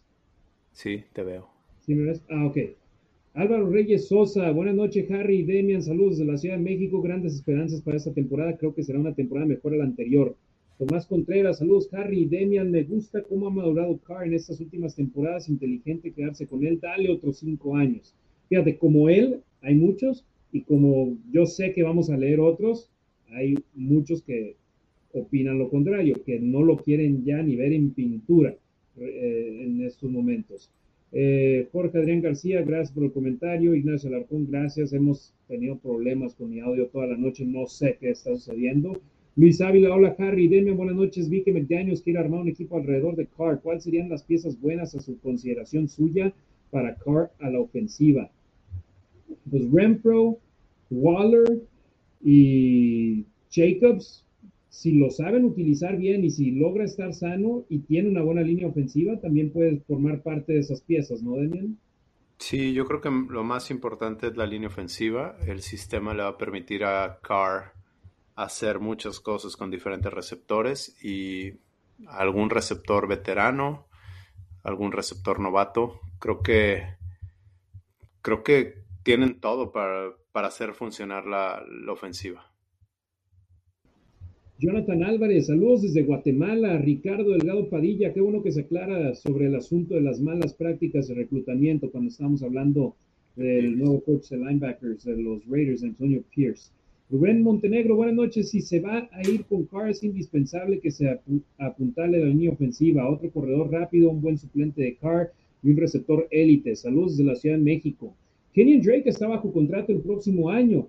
Si logra sacarle el jugo necesario a ese dúo, a esa dupla Jacobs Drake, como anteriormente ha hecho con los Patriotas, pero obviamente con los Patriotas gastó mucho menos dinero de lo que van a ganar Drake en los próximos, en el próximo año, pero si logra aprovecharlos, pueden ser clave en la ofensiva de los Raiders. De acuerdo. César, Tejeda, buenas noches, hermanos. Harry, Demian, Ricardo, saludos de la Raider Nation Guadalajara, Go Raiders. Fermín Lara, saludos cordiales desde la Ciudad de México. Blasito Boy Prince, saludos desde Quito, Ecuador, a toda la Raider Nation. Ya tuvimos a Chile, ya tuvimos a Ecuador, a Guatemala, México, Estados Unidos, gracias a todos. España. España, gracias por sintonizarnos. Rubén Montenegro, la defensiva necesita una más disciplinada y agresivo, sobre todo un linebacker de miedo que imponga y sobre todo oportuno para recuperar balones. Gracias, saludos, fuerte abrazo. Es fácil decirlo, ¿no? Queremos que le quiten 10 veces el balón al rival en tres partidos, pero es más difícil decirlo, hacerlo que decirlo. No todos los linebackers son como Darius Leonard, que tuvo más de 10 pérdidas de balón generadas él solo entre balones sueltos e intercepciones. Roy de Raiders Laguna, saludos a Raiders Laguna, por supuesto. Lalo Banda, saludos de Torreón, gracias al buen Lalo Banda. La Femalor ML, saludos desde la Ciudad de México. Mi hija Camila los felicita por informarnos de nuestro equipo. Saludos y saludos a Camila. Manuel Loera, muy buenos comentarios. Saludos. Las Vegas Raiders, saludos. Edgar Hernández, saludos. Mi Nación Raiders, siempre es bueno escucharlos con las novedades que acontecen a los Raiders. Edgar Hernández, casi no se escucha el micrófono de Harry, ya se ha sido un gran dilema el día de hoy que estoy molesto yo por eso. Gerardo Samuel Olguino, la Harry Demian, saludos. Una pregunta, ¿cuál es el plan de la Nación Raider esta offseason? ¿Va a haber algo o hasta la otra temporada? ¿O vamos a hablar del Combine o agencia libre y draft? No tenemos un plan específico como durante la temporada regular donde cada jueves estuvimos aquí al aire, pero sí vamos a intentar estar aquí con ustedes por lo menos una vez cada dos semanas. Demian estuvo de vacaciones la semana pasada. Ricardo nos iba a acompañar hoy, pero le acabó teniendo que cancelar pero estamos intentando poder estar los tres como lo hacemos, eh, como acostumbramos a hacer. Lo que sí es que les queremos dar la mayor cantidad de información posible cuando suceden cosas y no necesariamente aquí pararnos y hablar a lo tonto si no tenemos nada o mucho que decir. ¿De qué hablar? Si hay algo de qué hablar, le entramos. Si no hay nada de qué hablar, nosotros nos mensajeamos, hey, ¿cómo está tu familia? Pero no vamos a venir a preguntarnos de nuestras vidas aquí en el, en el stream. Pero sí, nosotros queremos seguir dándoles contenido a ustedes pretemporada, temporada, ojalá postemporada, draft, combine, lo que haya. Y por ejemplo, el Pro Bowl. Fui al Pro Bowl, Demian, en el segundo cuarto faltaban 10 minutos y yo estaba más ocupado buscando dónde ir a comer después del partido que ver el partido. Que yo después del primer cuarto dije, ¿qué está pasando en el campo? Fui como aficionado y estaba Digo, Crosby no lo hizo entretenido por momentos. Renfro consiguió su touchdown, pero no, ese, ese partido. Lo mejor del Pro Bowl en Las Vegas, Demian, fueron los entrenamientos durante la semana aquí, aquí en la ciudad. Pero de ahí en fuera, del olvido el partido. Yo estaba volando, te pasó como a mí me pasa con la pretemporada. Después de tantos meses de no haber fútbol, ya la pretemporada y soy el primero ahí. Después de cinco minutos, no quiero saber nada hasta la temporada regular. Exacto. Rubén, Montenegro, saludos. Ignacio Sáenz Varela, saludos Nación Radio desde Monterrey. Saúl Torres, ¿qué opinan sobre el posible nuevo contrato de Carl? La cantidad que se maneja es casi 40 millones por año. Si es así, estará dentro del top 5 de los mejores pagados. Va, por ejemplo, el reporte que hablábamos sobre, ¿cómo se llama este señor? Schultz. Sí y aquí decimos nombres, ¿eh? No nomás decimos dicen o esto o lo otro, no. Sí, no, no, no. y, espérame, y hablando de eso, eh, hablando de eso, quién es Jordan Schultz, es el que estuvo dando la información de Josh McDaniels cenando con, eh, con Mark Davis el viernes y de qué se habló y cuántas horas se vio con Mark Davis el sábado, etcétera, etcétera. Sí, y, ya mencionamos también quiénes son, pero por ejemplo, hay gente que no hay problema, ¿verdad? Ustedes pueden hacer lo que, lo que ustedes quieran. Pero Saúl Torres dice, ¿qué opinan sobre el posible no con la cantidad que se maneja? No, hay que decir las cosas como son. Jordan Schultz, él dice, a mí me han comentado que Carr está buscando cerca de 35 millones de dólares. Volteamos y vemos a Benny Van Señor, que muy buena gente y muy bueno con, reportando, y él lo que mencionó y aquí estoy buscando de que él opina que estará en el rango de 40 millones de dólares. Hay que decir quién lo está haciendo, porque yo también veo a gente publicando en redes sociales sin dar crédito y es ahí donde a veces comienza la desinformación entre la afición y eso no está bien. Eh, si es 40 millones de dólares, sería más arriba del top 5. Si es 35 millones de dólares, estaría empatado con Russell Wilson por el quinto mejor contrato en la liga. Eh, Gerardo Samuel Holguín Bennett estuvo coachando a Adams. ¿Podría ser un factor para que lo contraten? Eh, y pregunta dónde estoy porque me escucho lejos. Estoy donde mismo, aquí en, mi cuarto, pero hoy la computadora no, no cooperó. Eh, Bennett estuvo con Adams. A ver. Mientras tú buscas eso, yo contesto la pregunta. Eh, creo que las conexiones son buenas, pero no necesariamente van a marcar lo no van a hacer la diferencia. Sí, no van a hacer la diferencia. Sí, Bennett estuvo, como lo mencionamos, con los empacadores de Green Bay del 2005 al 2017 y Devante Adams fue drafteado por los empacadores de Green Bay eh, en el año 2014. Entonces estuvieron juntos 2014 2015, 2016 y 2017. Y Bennett era coordinador ofensivo, Bennett, el primer año que estuvo con Adams, fue el coach de receptores abiertos. El 2015, 16 y 17 fue coordinador ofensivo. César Tejeda, me gusta el equipo de coach. El trabajo en equipo debe ser el mejor y que los jugadores se sientan cómodos con el esquema. Charlie Martínez, saludos de Chihuahua. Amado Nervo, saludos amigos. ¿Cómo ven el contrato de Carr? Ya hablamos al respecto. Carlos Villa, un abrazo fuerte a toda la pandilla Raiders de parte del Black Hole México. Amado Nervo, vale esos 40 millones en promedio con Renfro, Crosby, Ingold y compañía. No se refiere a que firmarían a todos los demás con esos 40 millones. Eh, Francisco Antonio Sánchez Vázquez, ¿se merece Carr ese contrato? ¿Qué opinan? Saludos de Guadalajara. Yo digo que sí. Ah, me gustaría que fuera un poquito menos, pero. Me gustaría, claro, pero no. también podría ponerse eh, exigente, aunque no lo merece, y decir, no, el quarterback mejor pagado es este y quiero que me paguen tanto. Y si en realidad está pidiendo 35 millones, sabe que por cinco días sería el quinto mejor pagado de la liga y después Rodgers lo va a superar, Wilson posiblemente lo supere en menos de un año y va a haber otros quarterbacks que lo van a brincar. De acuerdo. Eh, Roy dice, ¿por qué Harry es un punto rojo? No, te digo, es... Eh, todavía la cámara de la computadora la tengo bloqueada, entonces tengo yo otra cámara que utilizo para, para el stream. Eh, Carlos Villa, nos vamos a convertir en patriotas de Las Vegas. Demian, ¿qué, opinas al respecto?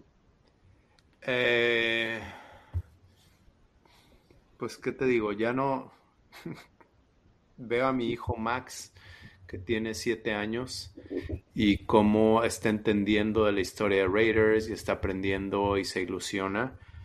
Pero yo ya no tengo siete años, yo tengo muchos años siguiendo esta liga y veo cómo jugadores, coaches van y vienen y para ellos el llegar a la, a la NFL es estar en la liga y no necesariamente vestir o portar unos colores por 15 años y nada más. Por eso por eso creo que es importante lo que dice Carr que quiere hacer, ¿no? Eh, vean lo que pasó con, con Tom Brady. Es más, se retiró y la foto que publicó fue cuando le ganó a los Patriotas en Nueva Inglaterra. Y de su texto no puso nada de los Patriotas. Vean lo que pasó con Matthew Stafford y no necesariamente es malo, al contrario. Eh, estuvo con los, con los Lions, y tuvo la oportunidad de, irse a otro equipo y ganó el Super Bowl. Entonces, para mí, pues es gente que le gusta el fútbol americano, están en la liga y disfrutan lo que hacen. Claro que son competidores y se ponen los colores de su equipo cada domingo, pero el siguiente año van a estar en otro equipo y eh, el siguiente año Bisacha va a estar con, con los Packers. Ajá, y va a querer hacer lo mejor que pueda y si juega contra Raiders en el Super Bowl o en pretemporada, les va a querer ganar. Pues para mí es eso. Exactamente, ya lejos ha quedado el tiempo en el cual un coach está con el mismo equipo toda su carrera o un jugador está con un equipo toda su carrera. Kobe Bryant me parece de los últimos que podemos pensar en el nivel profesional que nunca dejó a su equipo y ve LeBron. Quería ganar con Cleveland, pero dijo, no, aquí no voy a ganar, tengo que irme a otro lado fue a Miami, ganó en Miami dos campeonatos y dijo, ok, quiero ganar uno en Cleveland. Regresó a Cleveland, ganó uno y dijo, ok, quiero irme a la franquicia más popular de la liga, no a los Lakers. Ganó uno con los Lakers y ahora qué sigue. Pero no, no porque ganó un campeonato con LeBron con los Lakers, son los Lakers de Cleveland. Sigue siendo la franquicia de los Lakers de Los Ángeles. Claro, este Steph Curry es sí estado. Sí, digamos, al momento, toda su carrera con Golden State, ahora en San Francisco. Este. Eh, para mí, lo único constante son los fans y el dueño. That's it. Eh, José Granados, ¿quién para coordinar ofensivo? Ya hablamos al respecto. Adger Mondragón, hola, buenas noches. Nación Raider, dos años por 80 o 3 por 100, con cuál se le negociará a Carr. El 3% es manteniéndose el contrato actual también, en el que una temporada es por 20 y luego las otras dos por 40. y obviamente ahí agregarían el dinero garantizado. Amado Nervo dice Adam Robinson, me, me parece que quiere Adam Robinson, como siempre abierto. Eh, Roberto Fernández, saludos desde Totonilco, el Alto Jalisco, un fuerte abrazo, Harry y Demian, fiel seguidor del programa, mañana los escucho en Spotify. Gracias. Line, saludos Harry, Demian, felicidades y no desistan en cada que cada semana los seguiremos apoyando. Aquí te digo, también depende del calendario del buen Demian, depende del calendario del buen Ricardo y yo también en las próximas semanas voy a estar un poquito más ocupado con el trabajo, entonces buscaremos estar aquí lo más seguido posible, pero no podemos prometerles en estos momentos que vamos a tener programas de manera semanal. Intentaremos por lo menos cada quincena traerles uno. Amado Nervo, ¿es top 10 Derek Carr? ¿Es top 10? Yo creo que no. Bueno, no sé. Yo creo que es entre top 8 y top 12, 13. Sí, está ahí entre, entre la, eh, la primera mitad de quarterbacks. Son 32 equipos, entre los primeros 16 está definitivamente Derek Carr y dependiendo del día y del partido y todo, puedes hablar sobre estar en el 8, en el 9, en el 10 hasta el 2. Ah, vi una lista de Mitchell Rance que no necesariamente eh, tiene que ser su guía, pero tiene a Patrick Mahomes, Josh Allen, Aaron Rodgers, Matt Stafford, Joe Burrow, Deshaun Watson, Russell Wilson, Dak Prescott, Justin Herbert, Lamar Jackson y Kyler Murray con mejores corebacks que Carr. Y Stafford hasta el año pasado podrías haberlo puesto en la misma categoría que Carr, ¿no? Sí, pero es más o menos la misma historia. Dice, muchos números y poco, poco éxito, o más bien nulo éxito en los playoffs. Cero en 13 años con Detroit, avanzó a la postemporada tres veces y no ganó un solo partido de playoffs. Y, sus números también eran como un touchdown y tres intercepciones, algo así. Exacto, con un equipo muy malo de Detroit. Eh, Alexa Lima dice, sí, te mando una sudadera, entonces ahí está llegar sudadera, mi estimado Demian. César Tejeda dice, Derek Carlo vale. Roberto Fernández, ¿quién y quién se va, Harry? Todavía no estamos al 100% seguros hasta que llegue la agencia libre. Se sabrá al 100% seguro quién se va y quién no. Gerardo Samuel Holguín, bueno, uno bajaría sus sueldos si le dan bonos por metas y comisiones. Si, si sé que tengo un gran equipo que puede lograr esas metas y podemos conseguir los objetivos, bueno, soy yo. Y, e insistimos, es fácil hablar del dinero ajeno. ¿Y qué haría? Que ¿Por qué él no hace esto? Cuando te lo ponen en tus, en tus zapatos, si te pones en sus zapatos, para ti es fácil decirlo, pero luego que la moneda venga del otro lado y definitivamente no. Carr, él sabe lo que hace y está enfocado en su familia, su religión y sus ondas, entonces él, como dijo Demian, cuando era el caso de Cleo Mac. No solamente están pensando en construirse una casa más grande, están pensando en sus fundaciones, en su caridad, en todos esos aspectos. Entonces, yo no voy a juzgar a un jugador que pida más dinero, que pida menos, cada quien es dueño de su destino y si él está en esa posición de pedir más dinero, pedir menos o como quiera, él se ganó esa posición. Nosotros ¿Por qué estamos diciendo eso? Porque no estamos en sus zapatos, no estamos en la NFL. Es fácil para nosotros como aficionados pensar primero en el equipo y no en el jugador. De acuerdo. Eh, Roberto Fernández, Demian, ¿cómo ves al nuevo staff de coaches? Bien, pues ya lo hablamos. Sí, era lo que decir, ya hablamos al respecto. Gerardo Samuel Holguín, eh, como dice Demian, no quiero ser el abogado del diablo, pero la realidad es que Stafford, si se escribe, eh, no se escribe así, no es Stanford, es Stafford. Eh, acaba de ganar un Super Bowl. Sí, acaba de ganar un Super Bowl con un equipazo ofensivo y defensivo alrededor de él. Ya no estrellas. César Tejeda, ya, y, ojo, eh, se deshicieron de muchos de sus assets, de sus picks del draft, de jugadores, y podrían estar afectando su futuro, pero ellos lo que querían eran, era ganar el Super Bowl, ganarlo en casa y lo hicieron. Ahora hay que ver la situación del tope salarial y con cuántos jugadores se pueden quedar y con cuántos no de los que por los que hicieron intercambio. Eh, César Tejeda, ya no pueden volver a iniciar con un quarterback, sería un retroceso. Es algo importante que hay que, que ver también, Demian. Si empiezan con un quarterback nuevo, es prácticamente tienes menos posibilidades que un volado en decir nos va a ir bien o nos va a ir mal. Más bien estás pensando, la mayoría de los quarterbacks que llegan del draft no tienen éxito en la liga. Son contados a los que les va bien. Lo que sí es que creo que sí tienen que seleccionar a alguien en el draft o, o ya empezar a moldear al futuro quarterback de Raiders. Alguna vez leí que una franquicia, creo que era de los Packers, que tenían que, que draftear o de los, de los Packers o de los Patriots, seleccionar a, un coreback cada cuatro años, por lo menos. Eh, y si piensas en los Patriotas, creo que lo hicieron con Jacoby Brissett, con Jimmy Garoppolo. Eh, pues tratar de tener a alguien que esté listo para tomar las riendas. Exacto, y no confiar en Nathan Peterman, que ahí lo vas a tener cada año nada más de calentando banca. Eh, Alexa Lima, nos vamos a dejar de quejar cuando ganemos un Super Bowl. Cierto. Felipe Fernández Niño, muchachos, pueden hablar de cómo está Raiders con el tope salarial a propósito de las estrellas del equipo que y sus extensiones de contrato. Están en buena posición de tope salarial, mi estimado Demian, para este 2022, ¿no?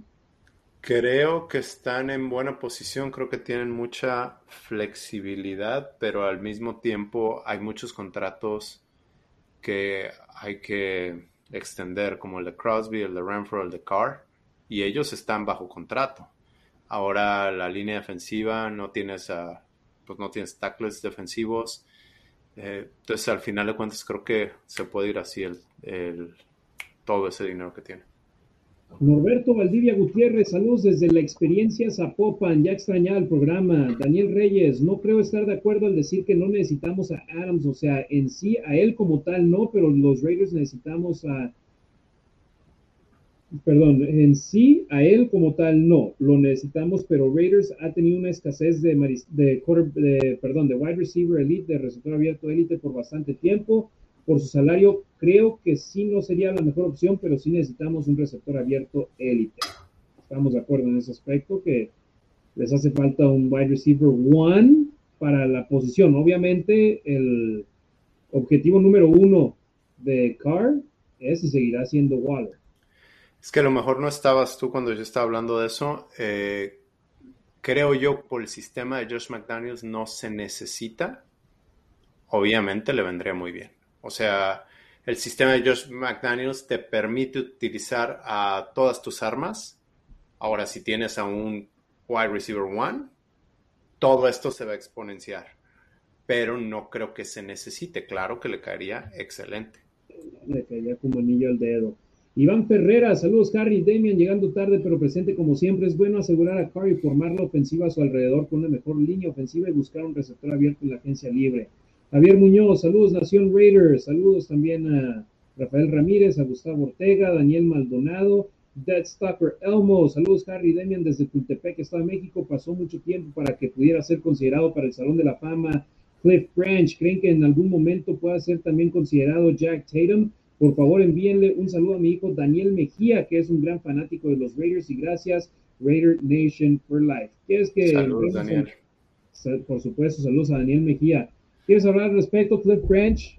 Eh, lamentablemente le tocó la misma mala suerte que a Ken Stabler, que lo reconocen hasta después de que haya fallecido y como fans de los Raiders siempre vamos a decir que es una injusticia, sobre todo viendo a otros receptores abiertos como Drew Pearson, que son elegidos antes que Cliff Branch, y Branch no solamente tiene tres anillos de supertazón, sino que tiene números estadísticas mejores que, ellos.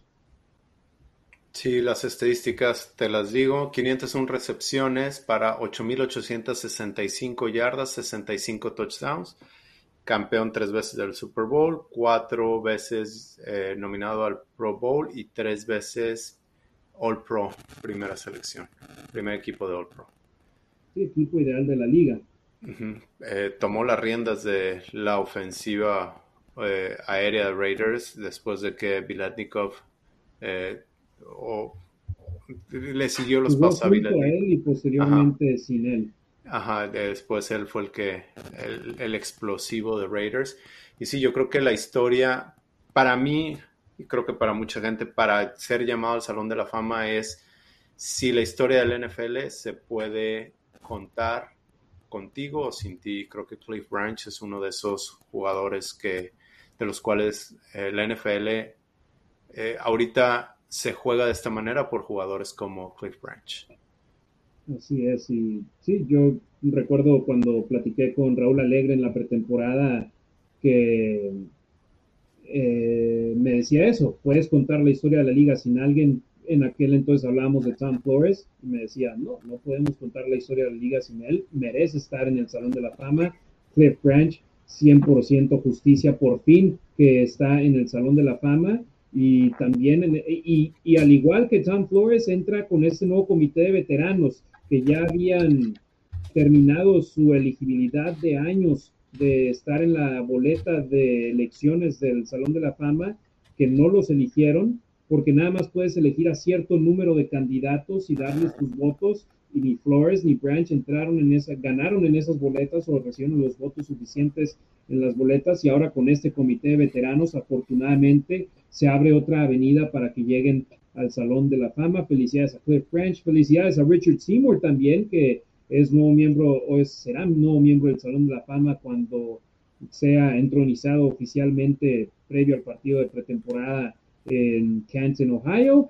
Eh, cuatro años con los Raiders, obviamente por su tiempo en los Raiders no fue eh, la razón por la que entró al Salón de la Fama, sino más por lo que hizo con los Patriotas de Nueva Inglaterra, Richard Seymour, pero a final de cuentas, Demian, hasta Eric Dickerson está en el Salón de la Fama y lo cuentan como un Raider. Un año también. Ronnie Lott estuvo uno o dos años, uno, ¿va? Sí, corto tiempo también. Pero si entran al Salón de la Fama y jugaron para los Raiders, cuentan para ella. Así que felicidades a los nuevos miembros del Salón de la Fama. Oye, además, sí, además Richard Seymour eh, tuvo buenas temporadas con Raiders. Sus números son muy similares. Sí, creo que sí. Fueron, sus números son muy similares a los, de, a los que tuvo con Patriotas.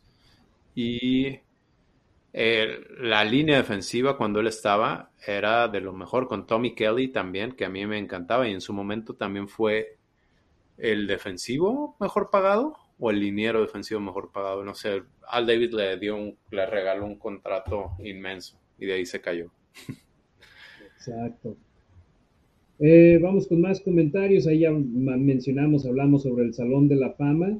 Eh, Gerardo Samuel Green dice el multiverso de Harry. Sí, es que tengo dos computadoras queriendo que de una poder solucionar las cosas y se solucionaba en una y luego se iba con otra. Eh, Román Elizondo, si Adams no es la opción más viable por el costo, ¿a quién se traerían entonces? Hay muchas opciones en la agencia libre. Chris Godwin, eh, Allen Robinson, Michael Gallup. de que hay opciones. La semana pasada, bueno, esas dos semanas. Y más adelante tendremos, previo al inicio de la, de la agencia libre, un programa donde veremos las opciones en sí ya con gráficas y todo. Adrián Mondragón, ¿qué opinan? ¿Sí contratarán a JC Jackson y Ted Karras?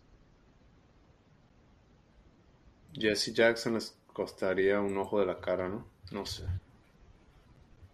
Manuel Carrillo, saludos hermanos Harry Demian, José Luis Mata, saludos a la Nación Raider de Piedras Negras, Coahuila, Andrés Gatica, saludos desde Chile. ¿Cuáles son las principales causas del fracaso de Paul Gunter y por qué creen que Patrick Graham no debería fracasar de la misma forma? Pues lo hablé.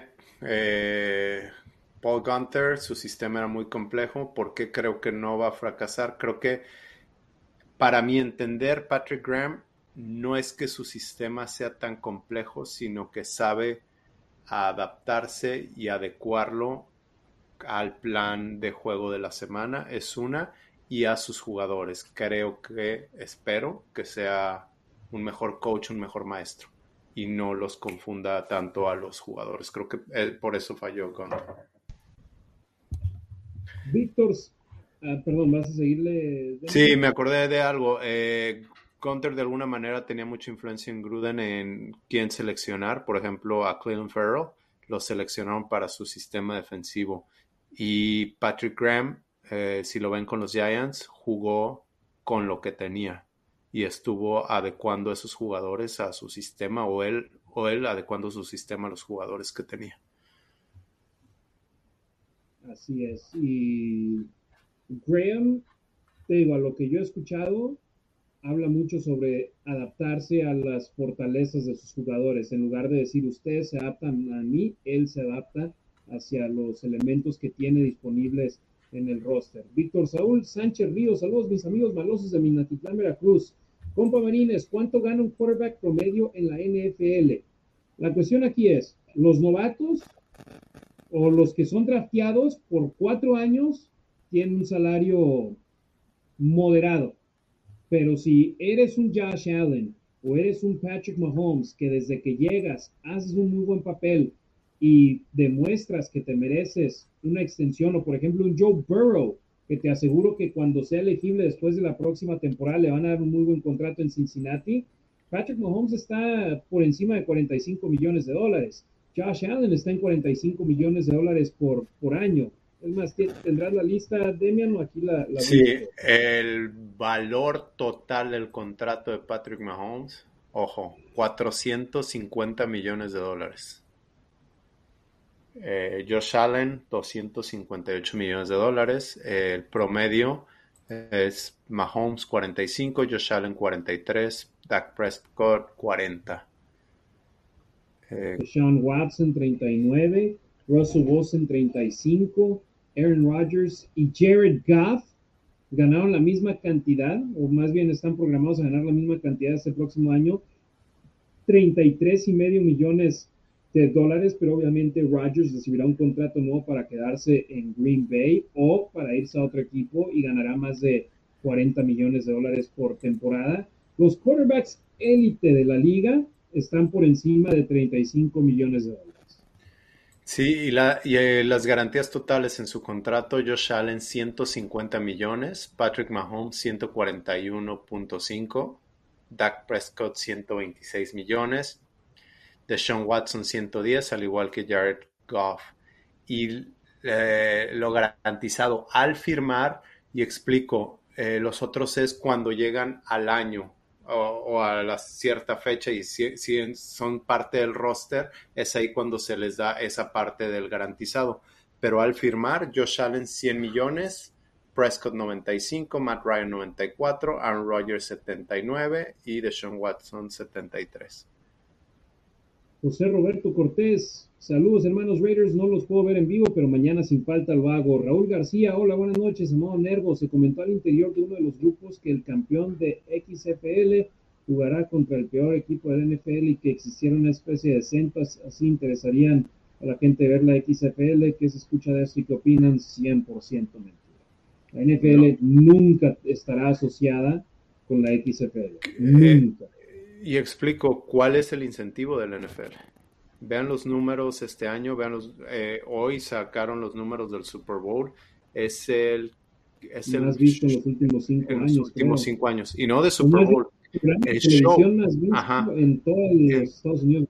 Ajá, en los últimos cinco años. Entonces díganme cuál es el incentivo que tiene la NFL. Ahora, la NFL tiene, eh, así como como los equipos de fútbol o de béisbol tienen a sus filiales y tienen sus granjas de jugadores, que creen que la NFL no tiene nada de eso, tiene la NCAA y no les cuesta nada. Sí, no, entonces 100% mentira, Amado Nervo, créeme, no sé qué grupo, de qué grupo estás hablando en ese aspecto.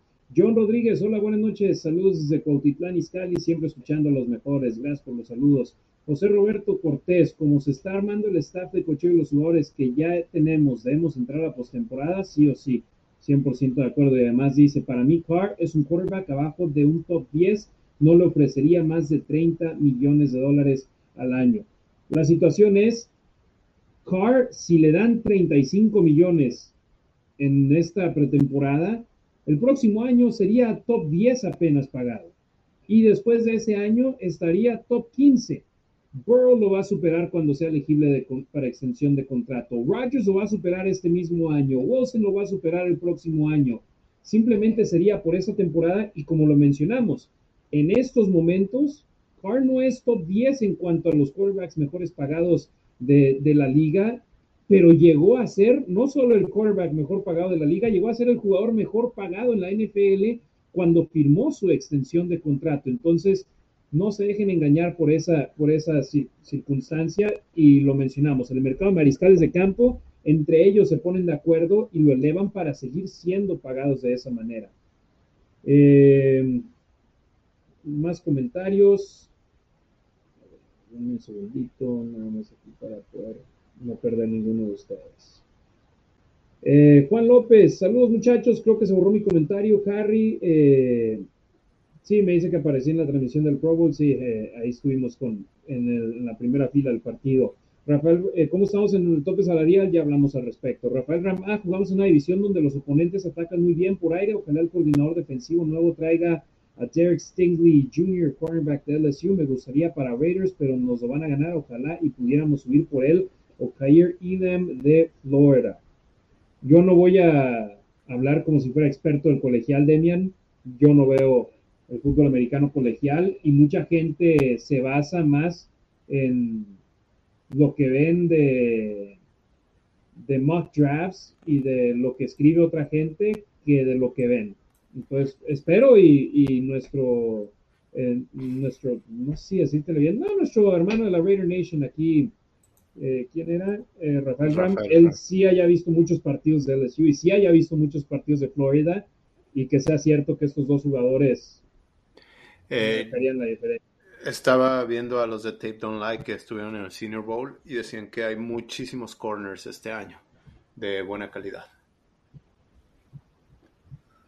Compa Marines, ya quisiéramos tener esos anillos de patriota. Los Raiders lo que queremos es ganar. Davis creo que sigue haciendo bien las cosas. Adriel Mondragón, la nación Raiders incomprensible, nunca estamos contentos con nada.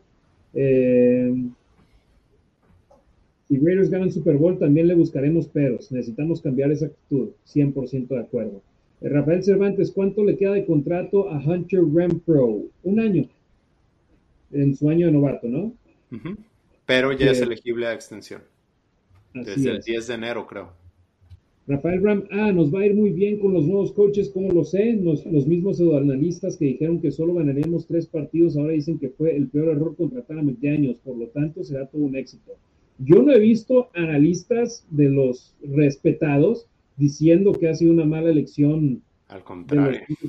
Al contrario, los analistas de verdad han dicho que es una de las mejores contrataciones en toda la liga en los últimos años. Lo que sí es que creo que en algunos Power Rankings o en Vegas ya dijeron que ya pusieron a Broncos, ya a Jets arriba de Raiders. Las casas de apuestas, son las que pero mira, pero ¿por qué ponen a los Broncos por encima de los Raiders? Porque todavía se están protegiendo en caso de que Aaron Rodgers llegue a Denver. Dinero fácil. Exacto. Y, hay, y, por ejemplo, en el momento en el que Aaron Rodgers no llegue a Denver, los Broncos van a caer a uno de los últimos lugares en cuanto a ese aspecto. Eh, Daniel Reyes, pero, pero fíjate, los apostadores o las casas de apuestas no son lo, no es lo mismo que los analistas. Daniel Reyes, ¿creen que les afectará a los jugadores la salida de Bisache del equipo? Porque los mismos jugadores dieron a comentar lo que les transmitía. ¿Hubieran querido que continuara el equipo? Claro que sí, pero no creo que les afectará y decir, caray, ya no puedo jugar porque no tengo a Bisache aquí conmigo.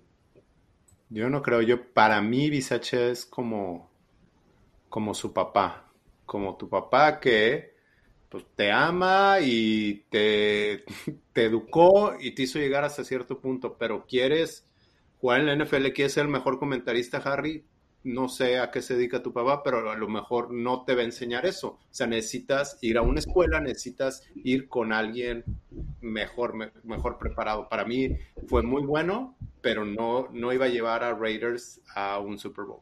No, lo dejo así. ¿Vives con tu papá, Demian? No. Yo tampoco. Bueno, o bueno, más bien, ya sé, pero ¿cuántos años llevabas con tu papá? ¿A los cuántos años te fuiste de tu casa? Sí, sí, sí. Pues, o sea, tienes, es simplemente eso, sí, lo veían algunos, hasta el propio Nate Hobbs dijo que era, era una... Segundo padre, una cosa Un segundo padre para él. Pero a final de cuentas se va y tú crees que Nate Hobbs va a dejar de jugar bien porque no está con Bisacha, no, quiere jugar mejor para seguir teniendo la oportunidad de tener un de estar hablando de él como estamos hablando en estos momentos de Crosby y Renfro, que quieren contrato nuevo, que merecen contrato nuevo. Eh, José Granados, ¿creen que pueda llegar Van Miller a los Raiders y Trent Brown? Yo no creo que hagan el mismo error con Brown y Van Miller, la verdad no creo que salga de Los Ángeles. Algo dijo en su publicación, ¿no? Que iba a regresar, una cosa así. Gerardo Samuel Holguín, si vieron que Woodson habló algo de comprar los Broncos, vi una publicación de él. Eh, algo de Yo no. Hace ratito hablabas algo de, una pregunta acerca de la XFL, pero antes dijiste, nosotros aquí ponemos quiénes son las fuentes. Por favor, pónganos las fuentes para saber quién lo está diciendo y, si es una fuente confiable. No, yo no, no me ha parecido. Yo tampoco lo vi. Bueno, dice que es una publicación de él, pero pues yo no lo vi. De igual manera te digo, yo, yo tampoco. Rafael Ram, ah, Carr, Carr es mejor que Prescott. I don't know. Pues, pero ¿Cuánto éxito han tenido en los playoffs los dos? O sea, si te vas por números, no sé, yo también opinaba que, que era mejor que Prescott. O que Prescott no era muy bueno, pero creo que en el último año, los últimos dos años, lo he visto mejor que Carr. En mi opinión. Águila Fur no es pensar en el equipo, es ver su desempeño con el equipo por varios años. No lo vale, preferiría un novato a darle ese dinero a Carr. Empezar con un novato es irte al volado y un volado donde tienes menos de 50% de posibilidades de ganar porque insistimos, de la clase del draft de Carr, ¿cuántos siguen en la liga, Demian? Pues más, volteas y ves a Baker Mayfield. ¿Qué ha hecho Baker Mayfield de gran nivel en la NFL? Tuvo el año pasado donde ganó en la ronda de comodines, pero ¿qué más? Hasta ahí. Eh, Octavio López, qué buenas gorras portan hoy. ¿Creen que se puede armar algo bueno para el Super Bowl en Las Vegas? Tienen dos años. Y lo dijo Mark Davis, no estamos empezando de cero, queremos continuar este buen ímpetu, este buen momento que tiene el equipo y llevarlo al siguiente nivel. Y creo que si los Raiders se ponen las pilas y hacen las cosas bien, no estará... O bueno, obviamente la conferencia americana está muy cerrada, pero digo, podrían estar compitiendo en los playoffs. Y es lo que necesitas, Demian, entrar a los playoffs. ¿Qué hicieron los bengalíes? 10 ganados, 7 perdidos, y ve hasta dónde llegaron. Eh, Rafael Ram, ah, eh, cuando se lastimó seguro extrañaron a Deshaun Jackson. Ganaron el partido. Y si se hubiera, si se hubiese quedado Deshaun Jackson con, con los Rams, no hubiese llegado Dell Beckham Jr. Ricardo Delgado Padilla, si a Carr le ponen una buena línea ofensiva, receptores y corredores, seguro será una mejor temporada. José Granados, para suplir a Mariota, suba, eh, dice suba Brissett, ustedes saben algo. Los Raiders en esos momentos todavía no pueden ni siquiera contactar a agentes libres de otros jugadores o a los agentes de los jugadores hasta que inicie el año nuevo de la liga. Entonces, en esos momentos todo sería especulación. De hecho, en este momento, Mariota sigue siendo miembro de los Raiders. El 16 de marzo ya no lo será. Eh, a ver, ¿quién más? Perdón, Demian, aquí se nos brincaron, pero sí, ¿tú tienes algún mariscal de campo que tú tengas en la mira que quieras de suplente? No, ni idea. Eh, compa Benítez, siempre qué va a pasar con el dinero de Henry y Arnett? ¿Se le regresa a los Raiders? Eh, de Henry Rocks. Eh, sí, eh, no se sabe. Raiders los libera y por causa, y en teoría sí se les debe regresar a los Raiders. Pero necesita pasar un proceso que le diga a los Raiders, ok, sí, se lo, se lo merecen de regreso. Ujú. Germán Piña, mucha gente hablando sobre si Big Ben, Eli y otros merecen el Salón de la Fama, pero siempre se les olvida a Jim Plunkett. Y Jim Plunkett tiene, tiene sus dos anillos, no tiene los números espectaculares en el largo plazo, pero Demian, no puedes contar la historia ni de los Raiders ni de la NFL sin Plunkett, ¿no? De acuerdo. José Granados, para suplir a Mariota suena Brissett. Ustedes saben algo, un placer escuchar a gente conocedor. Un abrazo y como ya está, se está haciendo tradición el 2024, campeones del Super Bowl, Go Raiders. Eh, y te pregunto lo mismo que, que preguntó Demian hace unos minutos. Suena, según quién suena Jacoby Brissett. Yo tampoco lo había escuchado. Quizás no me parece mala opción. Por lo mismo, porque sabe el sistema, porque McDaniels lo conoce, etcétera. No me parece mala opción, pero yo insisto, según quién suena. Yo no he visto a nadie de jerarquía en- entre los reporteros de la liga decir los Raiders están interesados en, en Jacoby Brissett. Yo tengo en Twitter una lista de los beat writers de, de Raiders. Y cuando abro Twitter es prácticamente lo único que veo. Entonces, no, no, no sé de más. Víctor Saúl Sánchez Ríos, cuando Jim, Plunk, cuando Jim Plunkett va a entrar al Salón de la Fama, se lo merece. Se lo ha merecido mucho tiempo y yo espero la liga, no le- bueno, el Salón de la Fama, que no está asociado a la liga, eh, no le haga la sucia que le hizo tanto a Ken Stabler como a Cliff de que hasta que fallezca. Macabelli Rodríguez, buenas noches hermanos, eh, aquí barriéndome, llegando de la chamba para poder verlos. Gracias por sintonizarnos. Saludos. Eh, Andrés Catica, alguien preguntó por el caso de Jack Tatum, pero no alcancé a escuchar la respuesta. ¿Por qué creen que no se encuentra en el Salón de la Fama? ¿Quién? Jack Tatum. Ah, no sé sus números. Diez temporadas, campeón del Super Bowl 11, el primero de los Raiders, dos veces All Pro, tres veces Pro Bowl, um, diez años fue su carrera. Eh, tal vez eso, ¿no? El tener, en, ahora les consideran más las carreras más largas que tengan, tengan esa, esa situación. No sé, y también ahorita, como está, pues no solo la liga, sino el mundo en cuanto a relaciones públicas y cuál, qué es lo que quieres mostrar. Si ya no entró Claro. en su momento, me parece difícil que ahorita entre. O sea, ahorita cuando están dando los premios, el premio en el Super Bowl del Walter Payton Award, y no es que, no es que Tatum haya sido malo, pero es como mucha gente lo ve o lo recuerda por esa jugada con, eh, con el receptor de los. Patriots. Ajá. Con el- que lo que la gente no sabe es que eh, Raiders fueron a visitarlo. Eh, no sé, me parece difícil que entre. Sabes que conocí a su hija una vez en el Coliseo. Estaba caminando con mi jersey de Marcus Allen y me dice, a ver, y le lee atrás a Allen, me dice, no, that's the wrong, the wrong 32. Y me dice, 32 no, ajá, y ya me enseña el suyo y me dice, es mi papá. Chido. Sí, efectivamente, y ahora es ver de nueva cuenta la situación de el comité de veteranos, que sería la única manera que, que entraría, pero se ve difícil y como lo mencionas, la liga tal vez quiere esconder todo eso que pasó en el pasado y los golpes.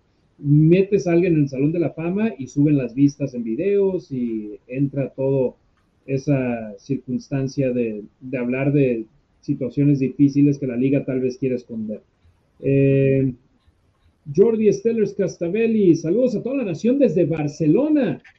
Saludos hasta Barcelona. Aquí es de madrugada y me cuesta pillarles en directo. Gracias por su trabajo y por mantenernos informados. Raiders. Valladolid, Barcelona. Yo sé que hay mucha banda en Madrid también que nos sintoniza a veces, o bueno, en gran parte de manera diferida. Eh, Rafael Ram dice, Carr es mejor que Prescott, es mejor en los últimos dos minutos en partidos cerrados. Hubieran querido a Carr en los playoffs los taqueros. Tiene menos armas y sobre todo mejores números a pesar de no tener a Kellen Moore. Es más, a pesar de tener a Osen. Saludos. Oye, por cierto, hablando de coordinadores ofensivos, ¿sabes a quién conocí el fin de semana del Pro Bowl? ¿A quién?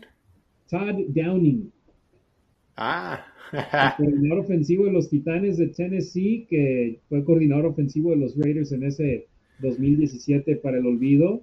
Eh, yo estuve con el Gorilla Rilla el viernes y el sábado en los entrenamientos y el viernes, el sábado estábamos ahí cotorreando, todavía no, había algunos coaches y llegó el, el Todd Downing a saludar a Gorilla Rilla ok. y platicaron un ratito y yo chequé la acreditación y dije, oh, Todd Downing. Y ya, pues ahí estaba con Gorilla, ya le pedí foto y me quedé así, ah, mira, fue el que muchos creían que era el llevar a los Raiders al siguiente nivel en El siguiente en el McVay. Ajá. Exacto. Eh, compa Marines dice, realmente Carr sería una ganga por lo pronto en ese precio. Los que viene Burrow, Herbert, etcétera, van por los 50 o más. Y es lo que mencionaba ahorita que no estabas, Demian, que alguien decía, no, está loco pedir 30 o más. Le digo, mira, Rodgers va a superar los 40 millones este año. Burrow va a superar los 40 millones el próximo año, al igual que Herbert. Y ahí son tres. Wilson va a superar los 40 millones el próximo año. Ahí ya son cuatro, además de los cinco que ya ganan más de 40 millones en estos, más de 35 millones en estos momentos.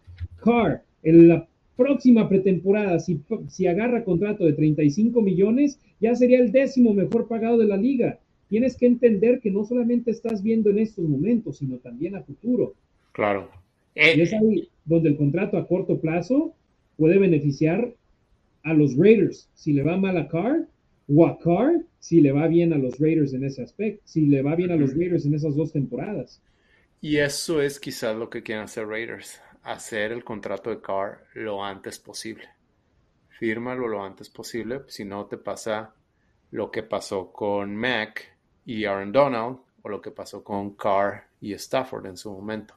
Depende de lo que saque uno, el otro le van a dar más. Gracias por el comentario, compa Marines. Sashin Ricker, hola amigos de Raider Nation. ¿Ustedes creen que la mejor versión de Carr está por verse ahora con la dirección de McDaniels? Yo espero que sí. Deseo que sí. ¿Sucederá o no? No lo sé, pero quiero que así sea. Yo también creo que, creo que es muy bueno Carr. Creo que le puede sacar mucho provecho. Creo que tiene las cualidades para correr la ofensiva de McDaniels.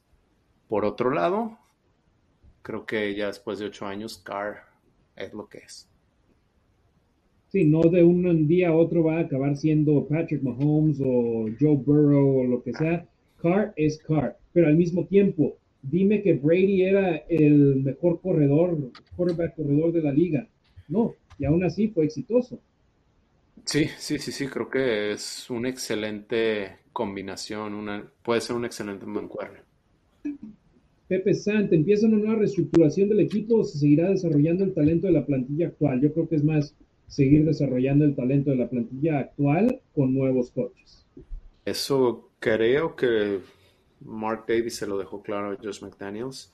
No sé qué tanto se puede hacer, pero ojalá.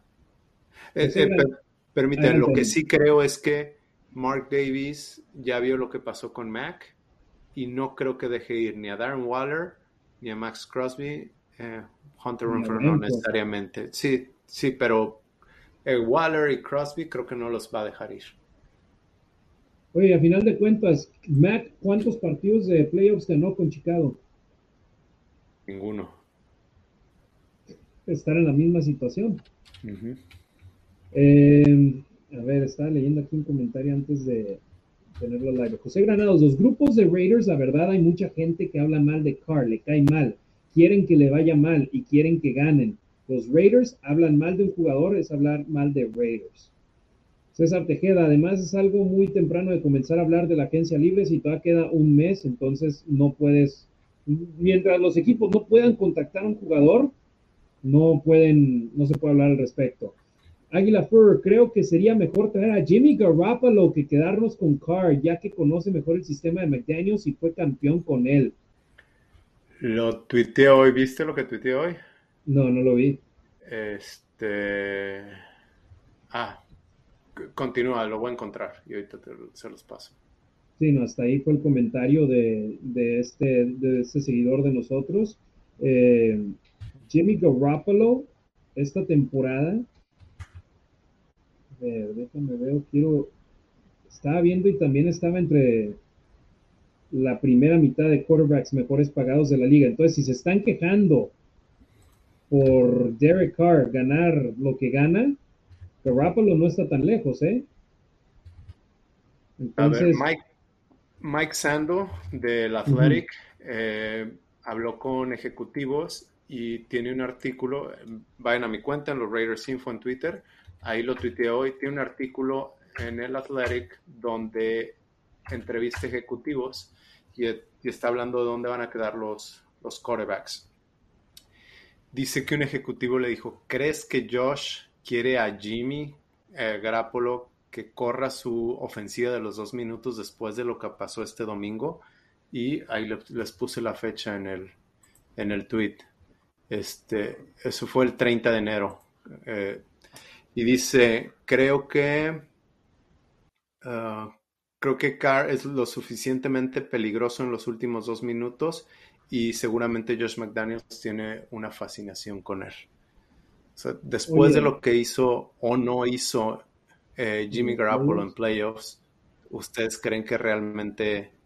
Eh, y llevó a San Francisco al, Super Bowl y anteriormente y estuvo a un triunfo que de no de haber interceptado un pase de Stafford el profundo de los Niners que no lo hizo, podría haber jugado en su segundo Super Bowl Jimmy Garoppolo, pero más por lo hecho por la defensiva de San Francisco que por lo hecho por la ofensiva de los Niners. Y hasta ah, Divo Samuel, siendo más un arma, no nada más recibiendo pases, sino también corriendo el balón. Hay alguien que me sigue en Twitter que es muy negativo y, y dice que Jimmy Garoppolo es mejor, entonces me dio mucha risa que Jimmy Garoppolo lanzó su primer pase de touchdown hasta el tercer, hasta el tercer juego de playoff. Eh, y lo compartí. Alguien decía, perdón, Garoppolo ganó más que Carr este año. Garoppolo 27.5 millones de dólares, Carr 25 millones de dólares. no por ser mejor, sino por la misma situación de la que ya hemos hablado durante todo el programa, el mercado de mariscales de campo.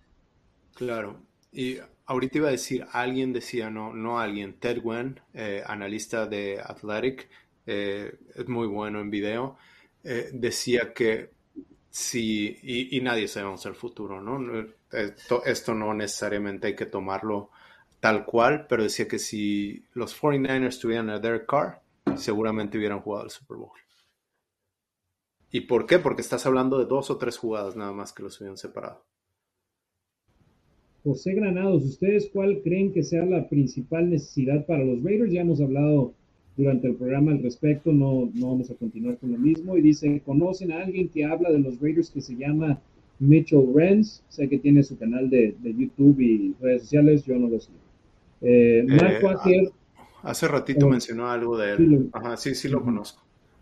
Sí, te digo, yo sé que está ahí, pero veo muchos comentarios que en lugar de quedarse de una manera editorial, sale por muchas tangentes y no me gusta ese tipo de gente. Sí, es, es de opinión. Y él es, él es rockstar, él quiere estar en la televisión, entonces él tiene su programa, él no nació, él no creció siendo Raider fan, ahorita sí, sí creo que lo sea, pero como que vio, vio un nicho ahí y creó su programa. Marco AGR, ¿qué posiciones creen que sean? Bueno, dice, sean no necesidades, sino obligaciones. Ah, ok, perdón. Era sean no necesidades, sino obligaciones para agencia libre y o draft. Saludos. Entonces ahí la combinamos con eh, José, que también preguntó sobre principales necesidades. Ya los hemos mencionado. Línea ofensiva, línea defensiva interior. Necesitan apoyo ahí. Linebackers, esquineros. Y si puedes conseguir un receptor abierto, de maravilla también. Marco AGR, ok, entonces mañana me chuto el programa completo, llegué tarde, sorry. No, pues ahí acabamos de contestar también la pregunta, mi estimado Marco. Eh, Demian, hermano, gracias por la ayuda hoy de manera extraordinaria porque, te digo, problemas técnicos me mataron hoy. Voy a ver qué es lo que sucedió con, con el micrófono para que esto no suceda. Mil disculpas, Raider Nation. Saben que queremos tenerles el programa con la mejor calidad. Hoy la tecnología me falló a mí. Eh, voy a buscar que eso no suceda más. Demian, hermano, muchas gracias. Buenas noches. Eh, hoy no, nos vamos a ir por tres horas, pero estuvimos aquí más de dos. Buenas noches. Eh, gracias, Harry. Gracias a todos. Gracias a todas las personas que nos siguen y que les gusta lo que hacemos. Tratamos de compartirles la información que tenemos y pues nada más hacemos lo mejor que podemos y no somos expertos en el tema, simplemente nos gusta, nos gustan nuestros Raiders. Exactamente, y queremos compartirles con ustedes la mayor cantidad de contenido posible que lo pueden consumir en inglés, pero hay gente que no le gusta consumir su contenido en inglés, entonces aquí estamos para llevarles lo que nosotros sabemos, de lo que nos enteramos del equipo de nuestros amores, de nuestros Raiders, que pues terminaron la temporada 2021 con marca de 10 ganados, 7 perdidos, entraron a la postemporada, perdieron en la ronda de comodines y ahora hay que empezar a ver el futuro. En un mes, en cuatro semanas, inicia la fase de agencia libre en la NFL, que es la fase número uno para los Raiders en construir a su nuevo equipo en cuanto a jugadores. En las próximas semanas seguiremos escuchando nombres de nuevos entrenadores de posición en cuanto sepamos información, personalmente estaré publicando acá arriba en arroba la nación Raider. Damian también hace un trabajo espectacular en arroba los Raiders Info en Twitter. Los invitamos a que nos sigan ahí y pues por supuesto vamos a seguir teniendo los programas. El draft viene a finales de abril acá a la ciudad de Las Vegas. Estaremos aquí presentes para llevarles la mejor cobertura y ahí veremos también nuevos prospectos para el conjunto negro y plata y esperemos este año haya más cuadrangulares que ponches en ese aspecto. Hemos tenido buenos prospectos que han salido para los Raiders en en 2019 y 2021. El 2020 fue más del olvido de Demian, pero será el primer draft de Josh McDaniels y Dave Ziegler con ellos al frente del equipo y por supuesto aquí le estaremos dando cobertura. Hermanos y hermanas de la Raider Nation, muchísimas gracias. Demian, ¿algún mensaje final? Nada, gracias. Nos vemos pronto. Por supuesto, por favor, suscríbanse a nuestro canal de YouTube, youtube.com diagonal La Nación Raiders. Su apoyo es fundamental, es increíble. Poco a poco ahí vamos pudiendo hacer más cosas en YouTube gracias a que ustedes nos están apoyando. Entonces, por favor, youtube.com diagonal La Nación Raider. Suscríbanse, prendan la campanita, den like a nuestros videos y aquí estaremos llevándoles lo mejor de, nuestro, de nuestros Raiders, de nuestro amor por nuestro equipo negro y plata y esperemos puedan seguir creciendo de esa manera. A nombre de Demian Reyes, Ricardo Villanueva, al cual le mandamos un gran saludo hasta la Ciudad de México, soy Harry Ruiz y esperamos poder estar con ustedes de nueva cuenta muy pronto. Gracias por habernos sintonizado en el episodio 41 de La Nación Raider.